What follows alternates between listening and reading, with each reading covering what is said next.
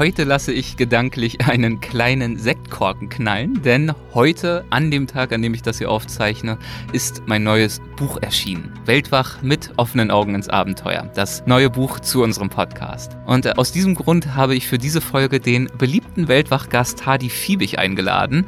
Äh, dieses Mal allerdings in umgekehrter Rollenverteilung. Das heißt, er fragt und ich antworte. Es ist ein recht langes Gespräch geworden, das schon mal zur Vorwarnung. Und in der ersten Hälfte sprechen wir viel über das Entstehen des Buches und über das Schreiben insgesamt. Und in der zweiten Hälfte entlockt Hardy mir dann unter anderem die eine oder andere Anekdote von hinter den Kulissen. Also zum Beispiel hat er mich nach dem kuriosesten Weltwach-Interview gefragt. Wenn ihr das Buch vielleicht schon habt und mir einen großen Gefallen tun möchtet, dann würde ich mich wahnsinnig freuen, wenn ihr euch ein oder zwei Minuten Zeit nehmt und eine Rezension beim Buchhändler eures Vertrauens hinterlasst hast. Das würde mir helfen und das wüsste ich sehr zu schätzen. So, und jetzt geht's los. Legendäre Grenzgänger und leidenschaftliche Weltenwanderer nehmen uns mit auf ihre Streifzüge und bieten Einblicke in ferne Orte und faszinierende Kulturen. Mit offenen Augen ins Abenteuer. Das ist der Weltwach-Podcast mit Erik Lorenz.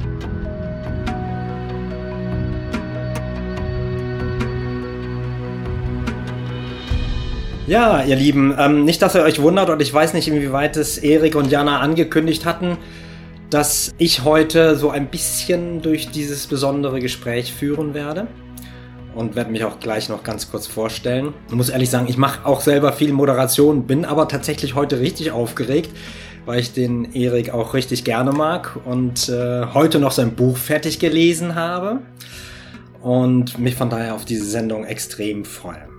Ich weiß nicht, sind alle da? Ähm, Sieht gut aus. Ich glaube, wir können beginnen, oder? Ja.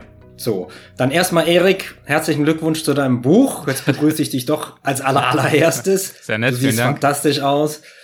Du bist schließlich der Gast, der sich vom weitest, am weitesten her eingeschaltet, zugeschaltet hat. Und um dich soll es heute geben.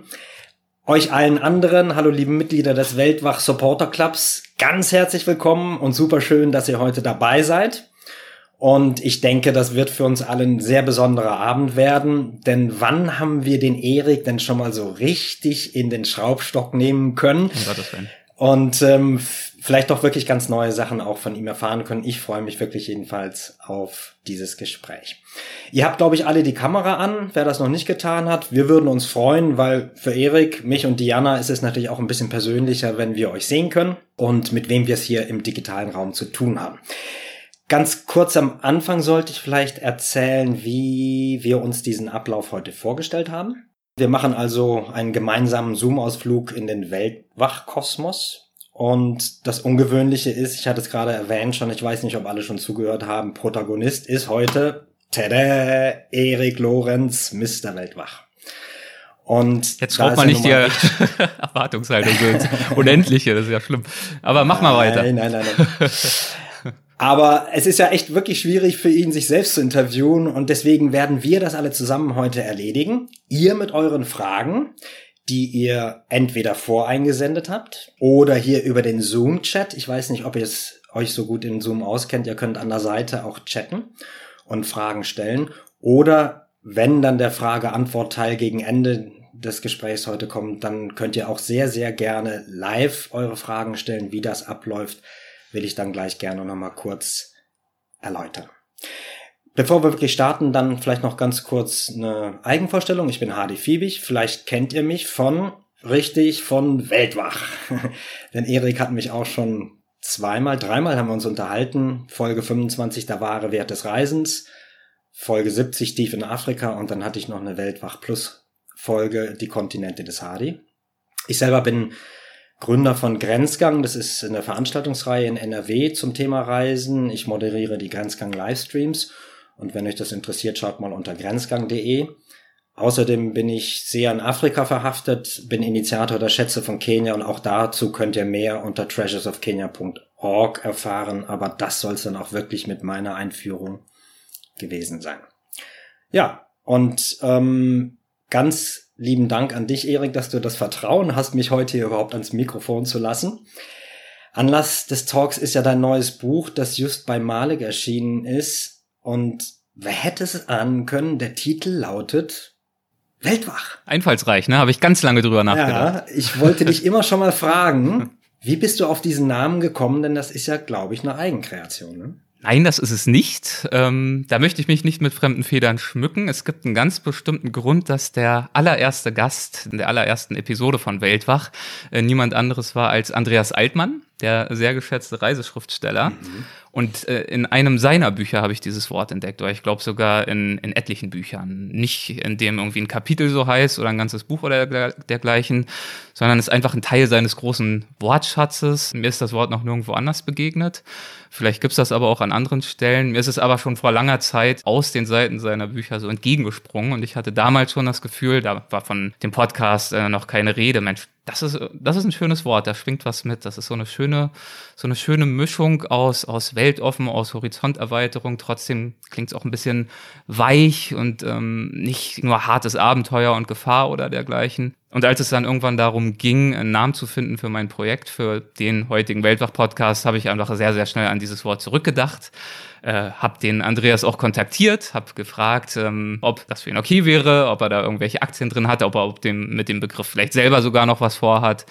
Nein, hat er nicht gehabt, hat sich sehr gefreut, dass es äh, endlich mal eine sinnvolle Anwendung findet, wie er gesagt hat. Und äh, von ihm stammt dieser Begriff. Da nochmal recht herzlichen Dank, Andreas.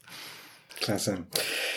Du hast gerade schon selber erwähnt, so richtig ist das ja alles erst ins Rollen gekommen durch die Podcasts, auch wenn wir heute uns schwerpunktmäßig mit dem Buch beschäftigen wollen. Aber ähm, wie kamst du auf dieses Medium? Das ist ja zu der Zeit, als du damit angefangen hast, noch nicht so unbedingt offensichtlich gewesen, dass das so erfolgreich werden kann. Das ist ja schon ein bisschen nischig gewesen. Wie bist du auf die Idee gekommen?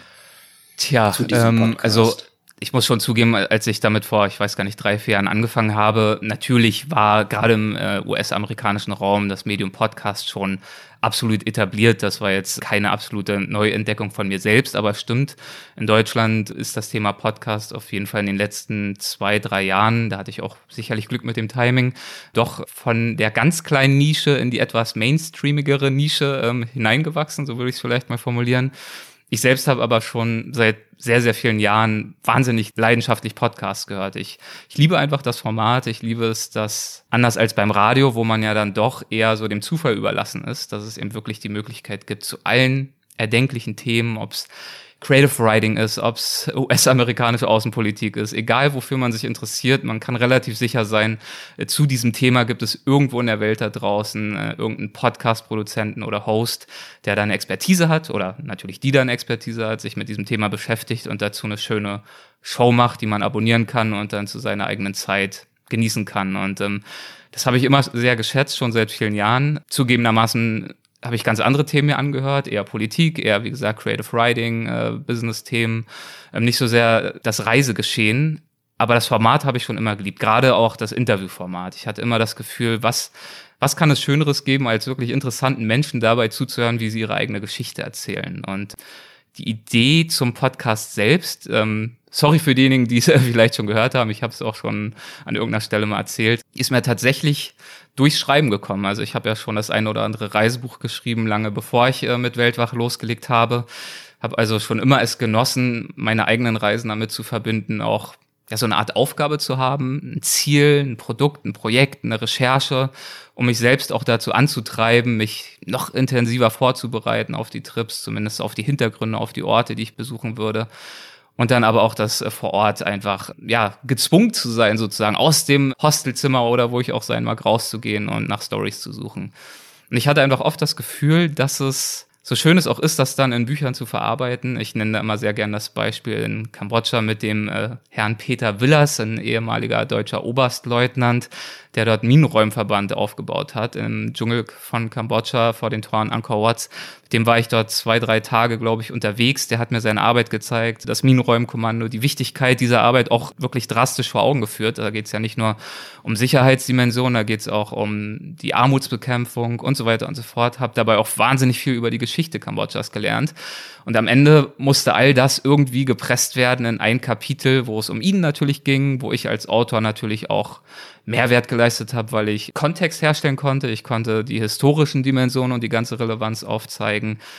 Und doch hatte ich am Ende das Gefühl, so gut mir das Kapitel selbst dann auch gefallen hat, oder zumindest so sehr es mir auch Spaß gemacht hat, es zu schreiben, so ganz gerecht geworden bin ich ihm nicht, wie ich ihn erlebt habe. In seiner Stimme, in seiner Erscheinung, wie er mir das alles erzählt hat, dieser ganze Reichtum an Erinnerungen. Und da ist bei mir die Entscheidung gefallen. Erstmal, es macht unendlich viel Spaß, solche Leute zu treffen und ihnen zuzuhören. Und es ist echt schade, dass diese direkte Stimme, so wie er es erzählt, dass ich das dann eigentlich nur zu, zu hören bekomme und ich dann so sein Filter sein muss. Ich muss sozusagen sein Erzähler sein, der Erzähler seines Lebens oder ihres Lebens. Und das war, um jetzt mal zum Ende dieser langen Antwort zu kommen, mein ursprüngliches Ansinnen, ähm, solche Gespräche mit interessanten Menschen, die wirklich besondere Erfahrungen, besondere Einsichten gewonnen haben, äh, zugänglich zu machen und nebenbei dann natürlich auch selbst einen Vorwand zu haben, solche Gespräche noch häufiger zu führen und eben nicht nur im Rahmen von Buchprojekten. Gibt es andere Vorteile für, von diesem Medium, die du vielleicht auch von der produktionstechnischen Seite schätzt oder ähm, vom Umstand her, ähm, dass es einfach zu konsumieren ist? Ich ähm, halte das Wort konsumieren nicht erstmal für positiv, mir fällt jetzt gerade nichts Besseres ein, aber dass man es einfach eben tatsächlich auch neben anderen Dingen vielleicht genießen kann, ähm, was sind da so die Gründe für dich gewesen, dass du gesagt hast, klasse, das ist wirklich ein Medium, das kann ich mir erobern, das will ich ähm, tatsächlich auch nutzen? Ja, weil ich einfach erlebt habe, wie sehr mich die Podcasts, die ich selbst gerne gehört habe und höre, ähm, in meinem Alltag bereichern. Und das sind genau, also aus Hörersicht genau die Punkte, die du gerade ansprichst, dass es eben ein Medium ist, ich muss mich da nicht äh, vor YouTube hocken und ähm, stundenlang irgendwelche Vlogs oder Dokumentationen gucken, sondern ich kann mein Hirn voll tanken oder meine Gedanken wandern lassen beim Joggen, beim Staubsaugen, beim Zähneputzen, beim Autofahren. Also quasi in jeder Situation, in der ich noch so ein bisschen äh, Bandweite habe, um stimuliert zu werden. Und ich höre sehr gerne zum Beispiel Podcasts beim Laufen, eigentlich die ganze Zeit. Also auch hier zu Hause, wenn ich irgendwie putze oder sonst was mache, ich habe immer ein Ding im Ohr und höre mir dann irgendeinen Podcast an und finde das einfach super super. Ähm, nicht, weil ich keine Ruhe ertrage, nicht, weil ich nicht auch mal gerne irgendwie die Stille genieße, das schon. Aber es gibt einfach zu viele interessante Inhalte, die mir sonst entgehen würden. Buch ist natürlich auch wunderbar, aber dafür muss man sich dann bewusst entscheiden. Das ist dann die Buchzeit, da habe ich vielleicht eine halbe Stunde pro Tag. Podcast habe ich im Zweifel viel, viel mehr Zeit. Und produktionsseitig ist es natürlich wenn man sich da einmal einarbeitet, verhältnismäßig einfach zu machen, muss man auch ehrlich sagen. Nicht, dass ich irgendwie faul wäre, aber es macht mir einfach Spaß jetzt nicht, wenn ich zum Beispiel davon ausgehe, man könnte ja diese Geschichten auch als Videoreportagen erzählen, machen ja auch ganz tolle ähm, Videographer. Da sitzt du halt ein, zwei, drei Wochen an einem richtig guten 10-Minuten-Video und das ist dann eher sozusagen das, das kreative Handwerk ist zu einem großen Teil dort die Postproduktion. Braucht natürlich auch ein gutes Konzept und so weiter. Aber ich mag am Format Podcast für mich, dass sozusagen der Großteil meiner Zeit wirklich in die inhaltliche Vorbereitung geht, in das Gespräch. Klar, ich brauche schon auch viel Zeit für die Postproduktion. Ähm, da setze ich schon auch viel Zeit an. Aber ähm, es ist sozusagen nicht der Kern des Ganzen, was ich tue. Und das, das weiß ich sehr zu schätzen. Jetzt hast du so viel Werbung für Podcasts gemacht und wir sitzen hier, um ein Buch vorzustellen. Ne? ah, und man hat ja wirklich auch den, den Eindruck, dass der Reiz von Büchern in digitalen Zeiten rapide verblasst. Und dennoch erscheinen jedes Jahr Tausende von Titeln. Äh, wer selber mal ein Buch geschrieben hat, der weiß, dass ein Buch zu schreiben ist verdammt viel Hacke Arbeit. Und man muss wissen, was man will und darf nicht loslassen über Monate. Das weißt du ja bestens. Du hast ja unter anderem ein äh, Standardwerk über Kenia geschrieben, möchte ich auch nicht unerwähnt lassen. Das ist aber heute nicht Thema, mein Lieber. Wir sind bei dir. Ach so, ja, stimmt. Ja. Und ähm, naja, und dann und dann ist natürlich schon die Frage, warum wolltest oder warum musstest du dieses Buch schreiben? Was war der Auslöser, der Antrieb dafür? Und ähm, ich, ich stelle mal vielleicht gleich noch eine zweite Frage. Damit kannst du vielleicht anfangen. Es ist ja nicht dein erster Titel, das hattest du gerade kurz fallen lassen. Wie viele Bücher hast du geschrieben und welche Bücher hast du schon geschrieben? Eieiei. Ähm, die Anzahl.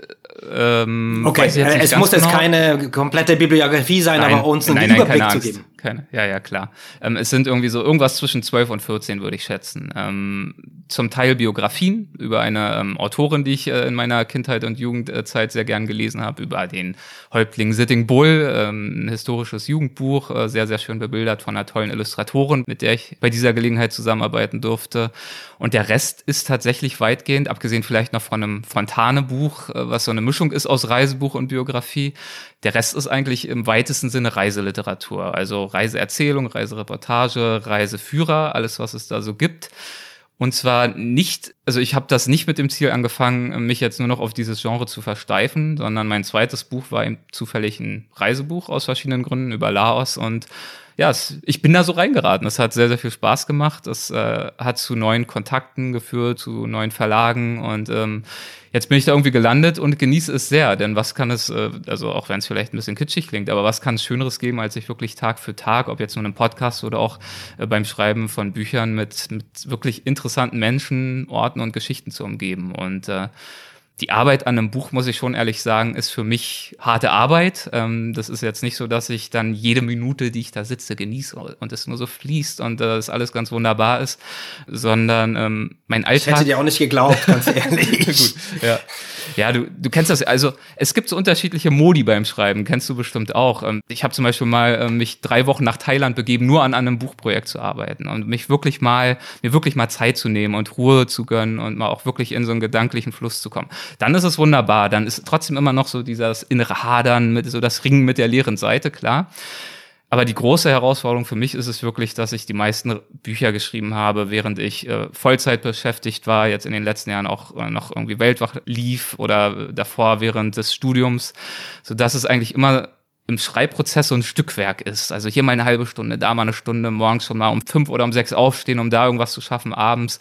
Und das macht es ehrlicherweise schon anstrengend aber eben auch sehr, sehr befriedigend, weil man, also ich weiß einfach, Reiseerfahrungen, wie ich sie in Jordanien, in Chile, in Iran oder sonst wo hatte, da habe ich unendlich viele Bilder vor mir, sehr, sehr reichhaltige Erinnerungen. Aber die Reisen, über die ich Bücher geschrieben habe, die Orte, über die ich geschrieben habe, Laos, Kambodscha, Hongkong und so weiter, ich habe da um ein so vieles tiefere Einsichten gewonnen, so viel mehr Verständnis. Ich rede da so gerne noch heute drüber, weil ich glaube zum Beispiel ausgerechnet Laos, dieses kleine, unscheinbare südostasiatische Land, einfach ziemlich gut verstanden zu haben für die Verhältnisse eines Reisenden. Natürlich, hier muss man immer auch im Verhältnis sehen dass es mir einfach ermöglicht, äh, meine eigene Neugierde überhaupt erstmal richtig anzustoßen und dann aber auch zu füttern. Und das, das mag ich sehr gern an Buchprojekten, auch wenn sie ein bisschen zäher und langwieriger sind als so ein Podcast. Oft dauert es ja irgendwie zwei, drei Jahre, bis so ein Buch dann von der Idee zum fertigen Produkt gereift ist. Wie würdest du den Inhalt und das Genre deines Buches bezeichnen? Und nochmal die ja, Frage. Das war der zweite Teil. Was ne? war der Auslöser, der Antrieb, genau dieses Buch zu schreiben? Genau. Ja. Weil ich hätte Schwierigkeiten, das äh, zu beschreiben, was dieses Buch nun wirklich ist. was nicht unbedingt eine Stärke des Buches sein muss. Ja, ähm, so, so, so ein Mischmasch-Ding irgendwie ist es geworden. Ne? Ähm, aber ich kann dir, glaube ich, trotzdem ganz gut erklären, woher meine Motivation kam oder der Gedanke, genau dieses Buch zu schreiben. Ich habe ja äh, zum Weltwach-Podcast schon ein anderes Buch ähm, herausgebracht vor einem Jahr ähm, bei National Geographic. Das war sozusagen ich will nicht sagen best of, aber so ein Sammelsurium aus besonders reichhaltigen Geschichten, wie ich finde, und besonders interessanten Interviews, die ich geführt habe. Aber da habe ich wirklich als Herausgeber komplett das Zepter oder die Stimme oder die Bühne ähm, meinen, meinen Gästen überlassen. Und das Buch jetzt ist eher äh, ein etwas persönlicheres Buch, meine ganz persönliche Essenz des Reisens, ähm, Essenz natürlich in Anführungszeichen, in aller Bescheidenheit, einfach das, was ich darunter verstehe, Gedanken, die ich mir über dieses Thema mache und das basierend auf äh, eigenen Reiseerfahrungen, Anekdoten und Überlegungen, aber natürlich auch hier äh, schöpfe ich durchaus aus den Gesprächen mit, es sind ja mittlerweile wirklich hunderte Gespräche mit allen möglichen Weltenbummlern, ähm, die ich geführt habe und bediene mich auch ihrer Einsichten und ihrer Weisheiten, die natürlich sehr oft weit über das hinausgehen, ähm, was ich selbst erlebt und selber schon durchdacht und erdacht habe. Deswegen bist du ja auch in einem äh, Kapitel relativ prominent mit vertreten.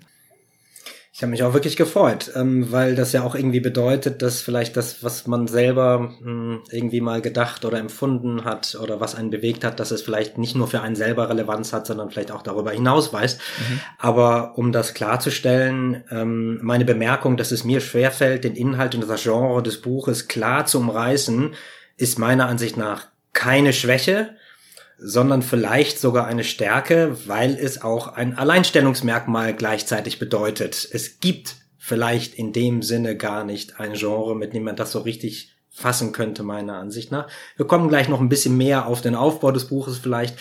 Und ähm, ähm, auf äh, äh, diese Aspekte, das möchte ich jetzt in diesem Moment gar nicht so vertiefen, aber es hat mich mal interessiert, was du dazu zu sagen hast. ist aber eine gute ja, und berechtigte Frage, deswegen bin ich, ich da auch direkt so, deswegen bin ich da direkt auch so drauf eingestiegen, denn ähm, Cedric, mein Mann, der spricht ja kein Deutsch, der spricht äh, Englisch und Chinesisch. Ich glaube, der hat mich schon fünf oder zehnmal gefragt, äh, also, worum geht's jetzt in diesem neuen Buch genau? Also es ist, äh, auch wenn ich es erkläre, glaube ich, äh, nicht in einem Satz zu erläutern. Deswegen kann ich äh, die Frage absolut nachvollziehen. Naja gut, ich habe ja selber meine eigene kleine Buchkritik heute noch geschrieben, ne? So. Äh, mal gucken, was ich davon nachher vielleicht noch ähm, äußern möchte. Aber mhm. ähm, natürlich ist es wichtiger, erstmal von dir zu erfahren, wie du das siehst. Du bist ja, ähm, wenn ich das neben mich halte, ein verdammt junger Kerl. 33 Lenze, das ist ja gar nicht. Nein, was ich damit sagen möchte, du entstammst ja gewissermaßen einer Zwischenzeit. Ne? Also zwischen gedrucktem und digitalem. Mhm. Der Wert von gedrucktem, so entsteht der Eindruck, wird weniger. Die Verkaufszahlen von Büchern rauschen in den Keller. Ähm, Podcasts kommen auf und werden populär und ähnliche Dinge. Was bedeuten Bücher für dich, für dich ganz persönlich? Ne? Werden Bücher verschwinden? Oder ein Nischenprodukt für Freaks werden? Also ich fange mal damit an, was sie für mich persönlich bedeuten. Also sehr, sehr viel. Ich, äh, wenn ich etwas vermisse, ich bin ja jetzt seit einiger Zeit in Philadelphia, wie viele Hörerinnen und Hörer wissen, ähm, wenn ich was vermisse, neben natürlich Freunden und Familie, ist es tatsächlich meine Büchersammlung. Ich halte mich einfach sehr, sehr gern in einem Raum auf, in dem sich sehr, sehr viele Bücher befinden. Ich sammle Bücher, ich, je mehr, desto besser. Da gibt es bei mir auch keine was, Grenze. Was, sorry, was, was, was passiert da mit dir?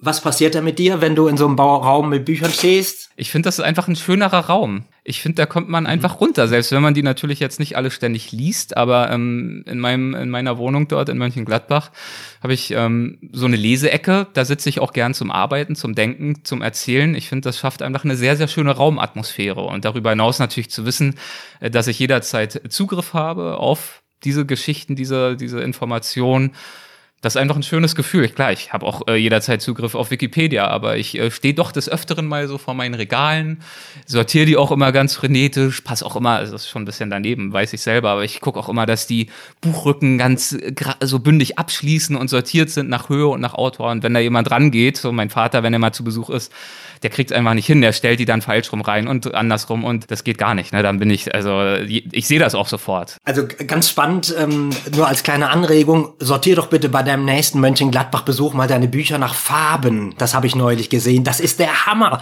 Wenn ihr die Bücher nach, die, die ja? Buchrücken nach Farben ja. sortiert, also nur wenn du mal Langeweile haben solltest. Und ähm, hast du auch irgendwie eine sinnliche Erfahrung, geruchlich oder so, ähm, wenn du Bücher um dich hast? Oder das ist auch sehr witzig. Ich habe heute ähm, ein kleines Unpacking-Video gepostet bei Instagram. Ich habe jetzt mein Buch auch ganz frisch erhalten. Und aufmerksame Zuschauer werden sehen, in dem Video gibt es genau einen Schnitt. Das heißt, ich habe es nicht in der Gänze gepostet. Was habe ich rausgeschnitten, als ich das Buch ausgepackt habe und das erste Mal selbst in den Händen gehalten habe? Ich konnte mir nicht helfen, ich habe angefangen, an dem Buch rumzuschnüffeln. Ich liebe einfach den Geruch von neuen Büchern, von alten Büchern, das Papier, der Leim. Ich mag Bücher, ich mag die Haptik. Ich dachte, ach komm, ich mache das jetzt so, wie es äh, mir gerade geht und wie ich mich fühle. Aber als ich mir das Video dann angeguckt habe, dachte ich, ah nee, es ist ja schon irgendwie ein bisschen weird. Lass das mal lieber weg. Aber um die Frage zu beantworten, ja, absolut. Es ist ein, es ist absolut ein haptisches, ein sinnliches Erlebnis. Ähm, deswegen liebe ich Bücher so sehr, auf jeden Fall. Offensichtlich, äh, Erik, sind wir nicht nur Brüder im Reisegeiste, sondern auch im Papier, weil mir geht das ganz genauso. Ich hatte ja schon meine Gründe, warum ich das alles frage. Ne? Ähm, ich muss aber sagen, vielleicht noch als letzter Satz, es wird mir jetzt langsam zum Verhängnis, glaube ich, weil wir ja auch ähm, äh, jetzt so langsam den Umzug hier planen. Mehr und mehr verlagere ich mein Leben in die USA momentan. Und das ist natürlich jetzt so ein Thema, da weiß ich nicht, wie ich das lösen soll. Also wenn jemand Vorschläge hat, wie soll ich diese ganzen Bücher hier rüberkriegen, ohne arm daran zu werden? Das sind bestimmt 40, 50 Umzugskisten. Das wird jetzt natürlich schwierig. Da hadere ich. Zur Not muss ich die irgendwo bei dir dann unterbringen, Hardy. Ich sehe, du hast noch ein bisschen Platz da bei den Regalen im Hintergrund. Aber nur, weil ich noch nicht fertig eingezogen bin und weil ich mir das Schwerste für zum Schluss aufbewahrt habe. Ich habe noch eine ganze Geosammlung und auch jede Menge Bücher und okay. wir kriegen da schon noch eine Lösung hin. Ich bin da zuversichtlich. Ja. Jetzt sag mal ganz kurz bitte ähm, noch, was wolltest du mit diesem Buch bezwecken? Kommen wir mal zurück zu dem Titel, abgesehen vom haptischen und dass es einfach toll ist. Oder nein, äh, nochmal einen anderen Schlenker, den hätte ich sonst eher später gemacht. Wie ist denn das Gefühl, so ein eigenes Buch auszupacken und das erste Mal in die Hand zu nehmen, nachdem man da so lange dran gewerkelt hat? Kannst du das beschreiben? Ist das irgendwas, was mitteilenswert ist? Was ich sagen kann, ist, meine ersten zwei, drei Bücher, da hat es sich mir wirklich eingebrannt. Da erinnere ich mich heute noch dran, wo ich war, wie ich es das erste Mal in der Hand hatte. Das war ein absolut äh, besonderes Erlebnis, was vielleicht ähm, Menschen, die jetzt nicht so Bücherfanat sind wie wir, ähm, gar nicht so sehr nachvollziehen können, weil am Ende ist es auch nur ein Produkt, am Ende sind es Gedanken, die runtergeschrieben sind, ähnlich wie eine Mail, nur dass sie halt gedruckt und äh, zusammengebunden worden sind.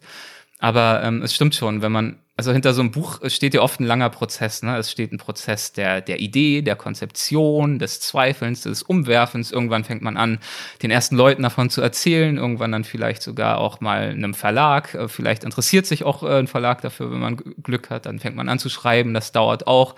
Irgendwann gibt man das mit einer Skript ab, Lektorat. Dann dauert es nochmal. Dann liegt es beim Verlag drei Monate, weil die auch keine Zeit haben, jetzt irgendwie mal damit anzufangen. Und es dauert einfach sehr, sehr lange, bis aus dieser äh, ursprünglichen Schnapsidee dann wirklich was wird, was man in der Hand halten kann und was auch bleibt. Und mit bleiben meine ich jetzt nicht, dass für mich das Bücherschreiben so ein kleiner Schritt in die Unsterblichkeit ist, nach dem Motto, das wird überdauern, das nicht. Dafür gibt's viel zu viele Bücher und überhaupt darum geht's nicht.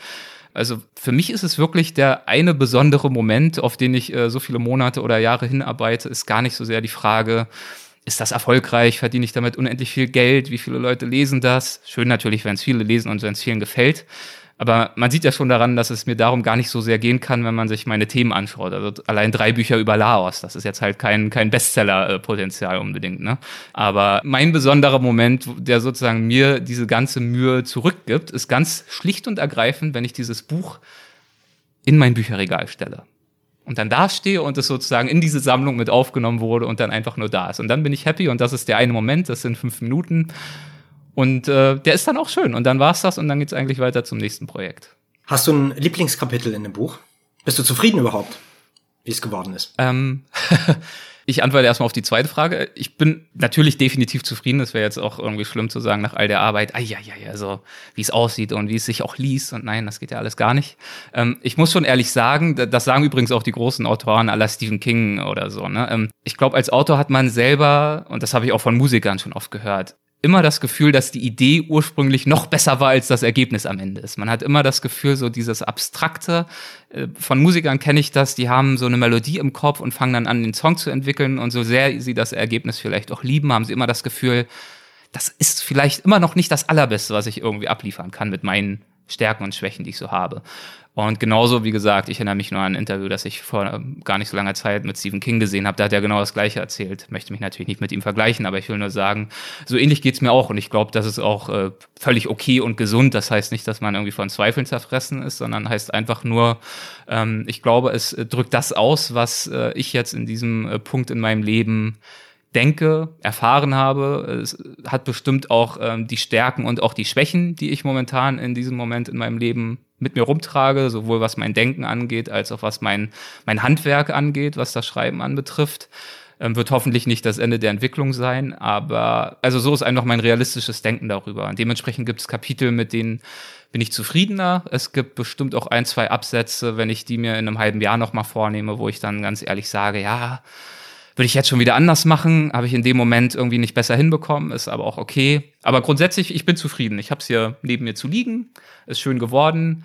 Ich bin super happy, mit dem Verlag zusammengearbeitet zu haben. Ähm, Malik Verlag ist einfach äh, ein toller Verlag, hat einige der besten Autoren am Start und vor allem wirklich ein richtig ähm, tolles Team, die wirklich die Bücher auch mit Sorgfalt machen. Und das war schon allein deswegen war es eine tolle Erfahrung, an diesem Buch zu arbeiten. Das glaube ich dir. Wir kennen uns ja jetzt, ja, bisschen länger kann man fast schon sagen, ähm, arbeiten teilweise auch zusammen, worüber ich sehr glücklich bin, denn ich kenne dich als einen sehr gewissenhaften Arbeiter, als einen sehr genauen Beobachter, einen eloqu eloquenten Wortführer. Und deswegen weiß ich, mit dem Aufbau dieses Buches hast du dir etwas gedacht. Jetzt musst du doch noch mal bitte kurz darauf eingehen. Was war die Grundidee bei diesem Buch? Warum musste das geschrieben werden? Und kannst du kurz erzählen, wie dieses Buch aufgebaut ist. Die einzelnen Kapitel zerfallen ja immer in zwei Teile.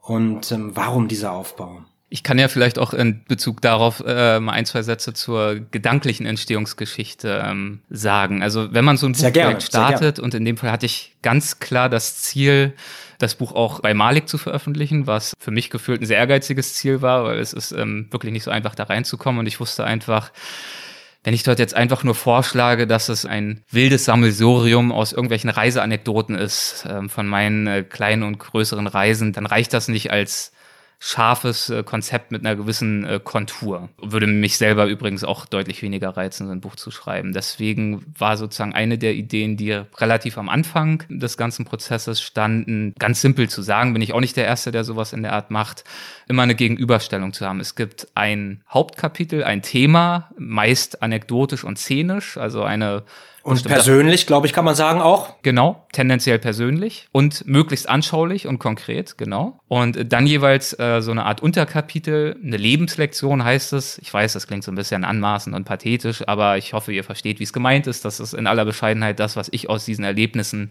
äh, für mich gezogen habe. Und dort so ein bisschen äh, zu reflektieren und vielleicht auch ein bisschen in die Metaebene zu gehen, auch ein bisschen reisemäßig zu philosophieren und dort dann gezielt auch den Input mit zu verarbeiten, den mir meine Geschichte Gesprächspartner im Weltwach-Podcast gegeben haben. So war ursprünglich die Idee. Ich habe es auch dem Verlag äh, so vermittelt. Da wird es ganz, ganz viele Kapitel geben. Die Lebenslektionen sind immer so ganz kurze Dinger, ähm, schön kompakt nochmal Reflexion.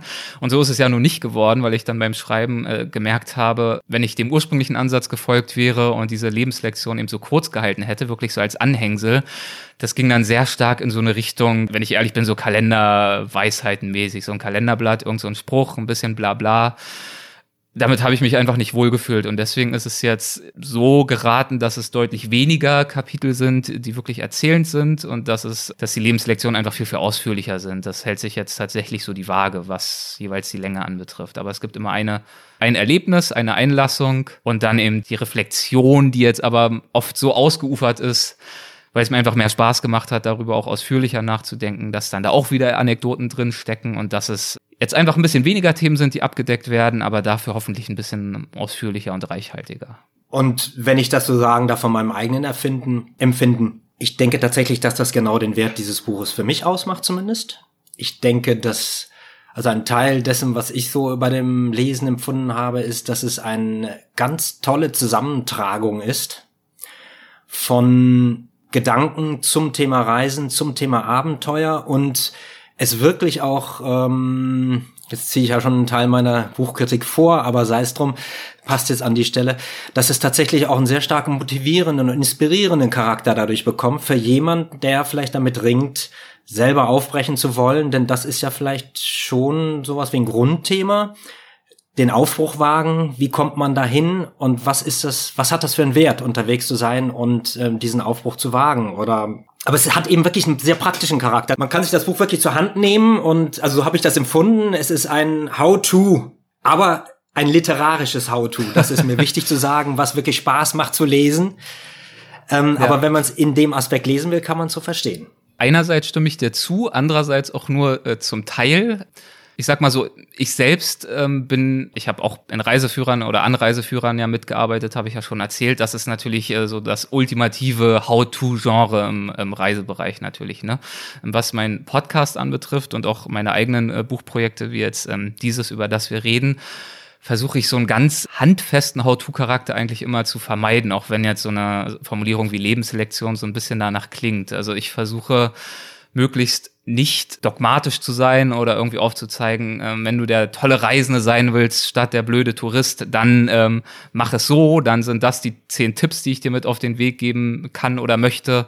Und wenn du dich jetzt äh, vielleicht einer Reisegruppe anschließt, dann ist das komplett verwerflich. Und wenn du vielleicht äh, verängstigt bist und jetzt alles bei TripAdvisor nachschlägst, ist es auch ganz, ganz schlimm. Also darum geht's alles nicht, sondern ähm, mein Ziel ist definitiv, vielleicht ein, also how to weiß ich nicht, aber Impulse zu geben, Impulse zu geben, um selbst übers Reisen nachzudenken und darüber, was man selber aus dem Reisen ziehen kann, je nachdem, äh, wo man gerade steht, ähm, was vielleicht die eigenen Limitierungen sind, ganz konkret bezogen aufs Reisen. Vielleicht fehlt da doch an der einen oder anderen Stelle der Mut oder auch das Bewusstsein darüber, sich selbst ganz konkrete Fragen zu stellen, warum man eigentlich aufbricht und ob der Reisemodus dafür sozusagen wirklich der ideale ist, den man bisher frönt. Aber auch darüber hinaus, ähm, also Reisen ist ja, ähm, hat mal ein Gast von mir gesagt, ich weiß nicht wer, Reisen ist ja eigentlich so eine Form von komprimiertem Leben. Ähm, wenn wir dort unterwegs sind, äh, machen wir einfach oft viel, viel mehr intensive Erfahrungen als daheim, viel gedrängter und wir werden oft auch mit unseren eigenen ähm, Schwächen konfrontiert. Manche brechen ja auf in die Ferne, um zu hoffen, die ganzen Probleme hinter sich zurückzulassen und mal Abstand zu gewinnen, aber am Ende nimmt man sich natürlich immer selbst mit in die Ferne. Deswegen versuche ich sozusagen äh, in dem, in dem Buch aufzuzeigen, wie können wir über das Reisen nachdenken und zwar auf eine Art und Weise, dass wir selbst für uns mehr aus unseren Reisen ziehen und idealerweise dann darüber hinaus, klingt jetzt wieder ein bisschen pathetisch, aber idealerweise darüber hinaus auch ein bisschen mehr noch für unser eigenes Leben mitnehmen. Und ähm, für mich hängt beides sehr stark zusammen, weil ich einfach sagen kann, dass ich für mein Leben, wenn ich darüber nachdenke, was ich weiß, was ich erfahren habe, welche Erinnerungen mir besonders kostbar sind, ist vieles von dem, was mich geprägt hat, ähm, durchs Reisen entstanden oder tatsächlich jetzt auch in den letzten Jahren äh, durch Gespräche mit Reisenden. Es, du hast mir nicht widersprochen in meinem Verständnis, denn äh, ich habe mich vielleicht auch nicht so klar ausgedrückt, denn ähm, es geht da bei diesem How-to nicht um etwas Konkretes wie in einem Reiseführer. Ne? Welchen Bus nehme ich und wo äh, oder wie grüße ich richtig in diesem Land oder was ist ein No-Go oder so. Darum geht's nicht. Sondern mhm. das Metier, was du dir gewählt hast, ist ja schon, auch bewegt sich tatsächlich ähm, auf einer übergeordneten Ebene und ist dementsprechend auch gar nicht so fassbar oder äh, pinnbar. Also da musst du dir, glaube ich, keine Sorge machen, dass du da in so eine gewisse Trivialität abrutschen würdest. Das garantiert nicht. Und ähm, ich schätze es eben auch deswegen, weil du es wirklich sehr gut geschafft hast, meiner Ansicht nach in diesem Buch, nicht nur deine eigenen Erkenntnisse und deine eigenen Erlebnisse und ähm, wirklich wichtige Momente nochmal schön ähm, zu reflektieren und zu erzählen, dass man das gerne nacherleben möchte, sondern du hast es dann eben auch geschafft, das Wissen oder das Spezialwissen deiner Gäste aus deiner Sendung dann an den richtigen Stellen wieder einfließen zu lassen. Und ich habe nur gedacht, meine Entschuldigung, Fresse, wie viel Recherche, wie oft musstest du die ganzen Gespräche durchhören, um all diese Stellen zu finden, die du da noch zitierst und wieder ausgräbst und wieder an der richtigen Stelle platzierst. Hut ab. Es ist dir meiner Ansicht nach wirklich gelungen und ich selber habe es mit sehr viel Spannung, mit sehr viel Interesse gelesen und ich habe mir beim Lesen auch immer wieder Notizen gemacht und auch das, liebe Leute, wer das Buch noch nicht gelesen hat, wer es noch nicht kennt, da hinten ist dann sogar noch eine Literaturliste, wo man selber noch in diverse weitere Wege ähm, sich vorarbeiten kann mit diesen Tipps, die der Erik da in diesem Buch gibt. Und das hat mir wirklich ausgezeichnet gefallen. Und das ist, glaube ich, kein Buch, was man mal nur einmal so wegliest, sondern es kann ein Buch sein, das man immer wieder zur Hand nimmt, wo man sich immer wieder von inspirieren lässt und sich auch mit gewissen Sachen neu auseinandersetzt, wenn man selber neue Schritte vielleicht auch gemacht hat. Frage an dich an der Stelle. Hast du eine Lebenslektion? Das Wort finde ich tatsächlich auch zumindest ähm, nicht so ganz einfach so. Ja. Aber hast du, aber ich bleibe jetzt dabei, weil es einfach dann verständlicher ist. Ähm, hast du eine Lebenslektion, die für deinen eigenen Lebensweg besonders wichtig ist? Ich weiß ja, und wir alle wissen das wahrscheinlich, ähm, die dem Erik so ein bisschen jetzt äh, gefolgt sind in den letzten Monaten und Jahren. Du hast ja riesige Veränderungen in deinem Leben bewerkstelligt was war da die entscheidende Lektion, die dich dazu befähigt hat, tatsächlich so radikale Schritte zu gehen jetzt? Ähm, tatsächlich würde ich da keine der Lektionen nennen, sondern das allerletzte Kapitel, das aber auch äh, fast so einen Charakter wie so eine mhm. Lebenslektion hat. Das äh, heißt, äh, den ersten Schritt wagen. Und da äh, spreche ich unter anderem sehr viel über meine Gespräche mit André Schumacher, auch ein äh, sehr beliebter wiederkehrender Gast bei Weltwach, ähm, den ich auch sehr schätze persönlich aber ziehe natürlich auch ganz, ganz viel aus äh, vielen Erfahrungen, die ich selbst gemacht habe und aus Gesprächen im Podcast. Und äh, da würde ich vielleicht gar nicht so sehr nur in Bezug auf das Buch antworten, sondern kann die Frage eigentlich beantworten im Blick insgesamt auf den Podcast. Ich muss ganz ehrlich sagen, ähm, ich bin in Berlin aufgewachsen, habe dort Abitur gemacht, bin dort geboren, äh, in einem behüteten Elternhaus. Und aber auch in einem Elternhaus, das schon eher, ähm, würde ich mal sagen, typisch veranlagt ist, wie wir in Deutschland denken und wie ich selber auch nach wie vor zum Teil denke mit so einem gewissen Sicherheitsbedürfnis. Ähm, ich bin jetzt niemand, der irgendwie sagt, ach komm, ich kündige jetzt, ich mache, was ich will, ich lebe meinen Traum, ich gehe jetzt raus in die Welt oder tu irgendwie sowas in der Art. Ähm, für mich war damals dieses erste Jahr in Australien, Work and Travel machen ja zugegebenermaßen viele. Ist jetzt nicht das größte Abenteuer, das man sich so vorstellen kann. Für mich in diesem Moment damals mit 18 nach dem Abitur das erste Mal in meinem Leben auf mich allein gestellt zu sein, war das das ultimative Abenteuer. Das zeigt ja übrigens auch schon wieder, wie relativ diese ganzen Begriffe sind, wie man reist, was ein Abenteuer ist und so weiter und so fort.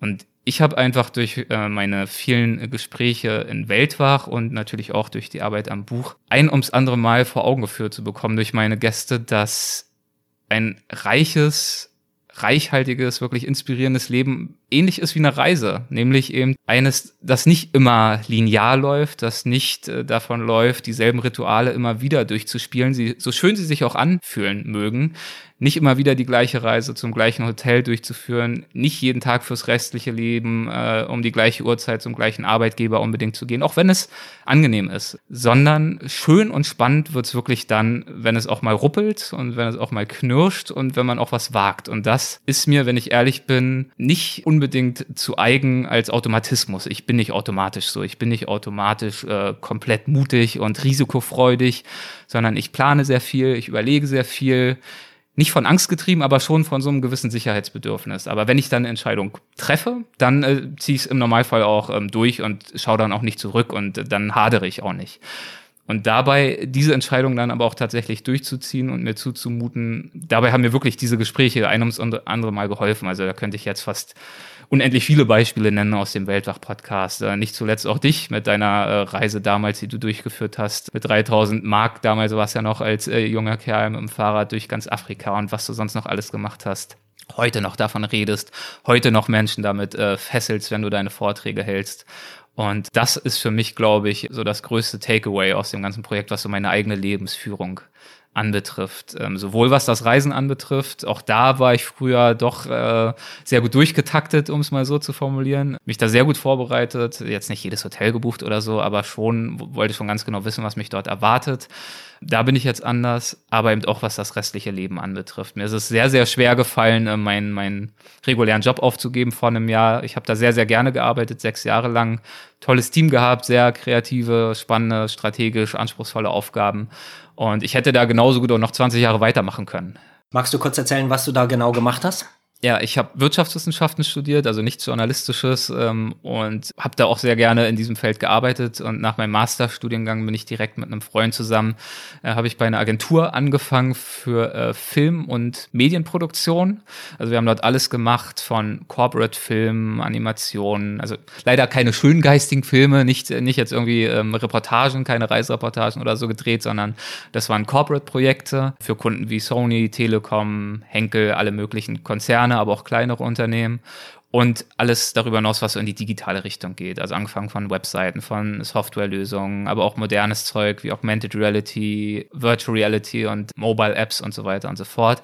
Und ich war da zuständig zum einen äh, für strategische Themen, was die Agentur an sich anbetrifft und habe darüber hinaus die äh, Konzeption geleitet. Das war das klingt jetzt groß, die Konzeption geleitet. Also wir waren, wir waren, ich glaube, gegen Ende waren wir so um die 35 Leute. Also ein kleines, aber fest eingeschworenes Team mit wirklich tollen Projekten und ähm, Deswegen war ich da sehr gerne und auch deutlich länger, als ich es mir ursprünglich vorgestellt hatte, als ich für diesen Job nach Mönchengladbach gezogen war. Und du hast es erzählt, du bist dann letztes Jahr in die Staaten gezogen. Ähm, du hast eine längere Reisebegeisterung auch für die Staaten, wenn ich das richtig weiß. Aber dann kam ja noch was anderes da hinzu, was sich dann über den großen Teich gezogen hat. Und just in einer der turbulentesten Zeiten, die Amerika, glaube ich, in der jüngeren Geschichte so erlebt hat. Was war denn so wichtig, dass du dann nach Amerika gegangen bist? Also äh, fangen wir vielleicht mal damit an. Meine äh, Reiseleidenschaft in Bezug auf Amerika, die ist auch relativ überschaubar. Ich war schon immer fasziniert von den USA, wie, wie viele von uns wahrscheinlich. Gleichermaßen fasziniert wie äh, auch von vielen abgestoßen. Aber es fängt schon damit an, äh, ganz kitschig, der Held meiner Kindergarten-Tage war definitiv Winnetou. Ich habe die Karl-May-Bücher gelesen, James Fenimore Cooper mit äh, seinen äh, Wildtöter-Roman, die ganzen Geschichten von der Frontier, das habe ich äh, einfach alles komplett geliebt und gelesen und aufgesogen. Schon damit fing eine gewisse Faszination an. Aber ich äh, war auch schon immer fasziniert von dieser schmutzigen, aber auch dramatisch schillernden amerikanischen Politiklandschaft. The West Wing ist meine absolute Lieblingsserie.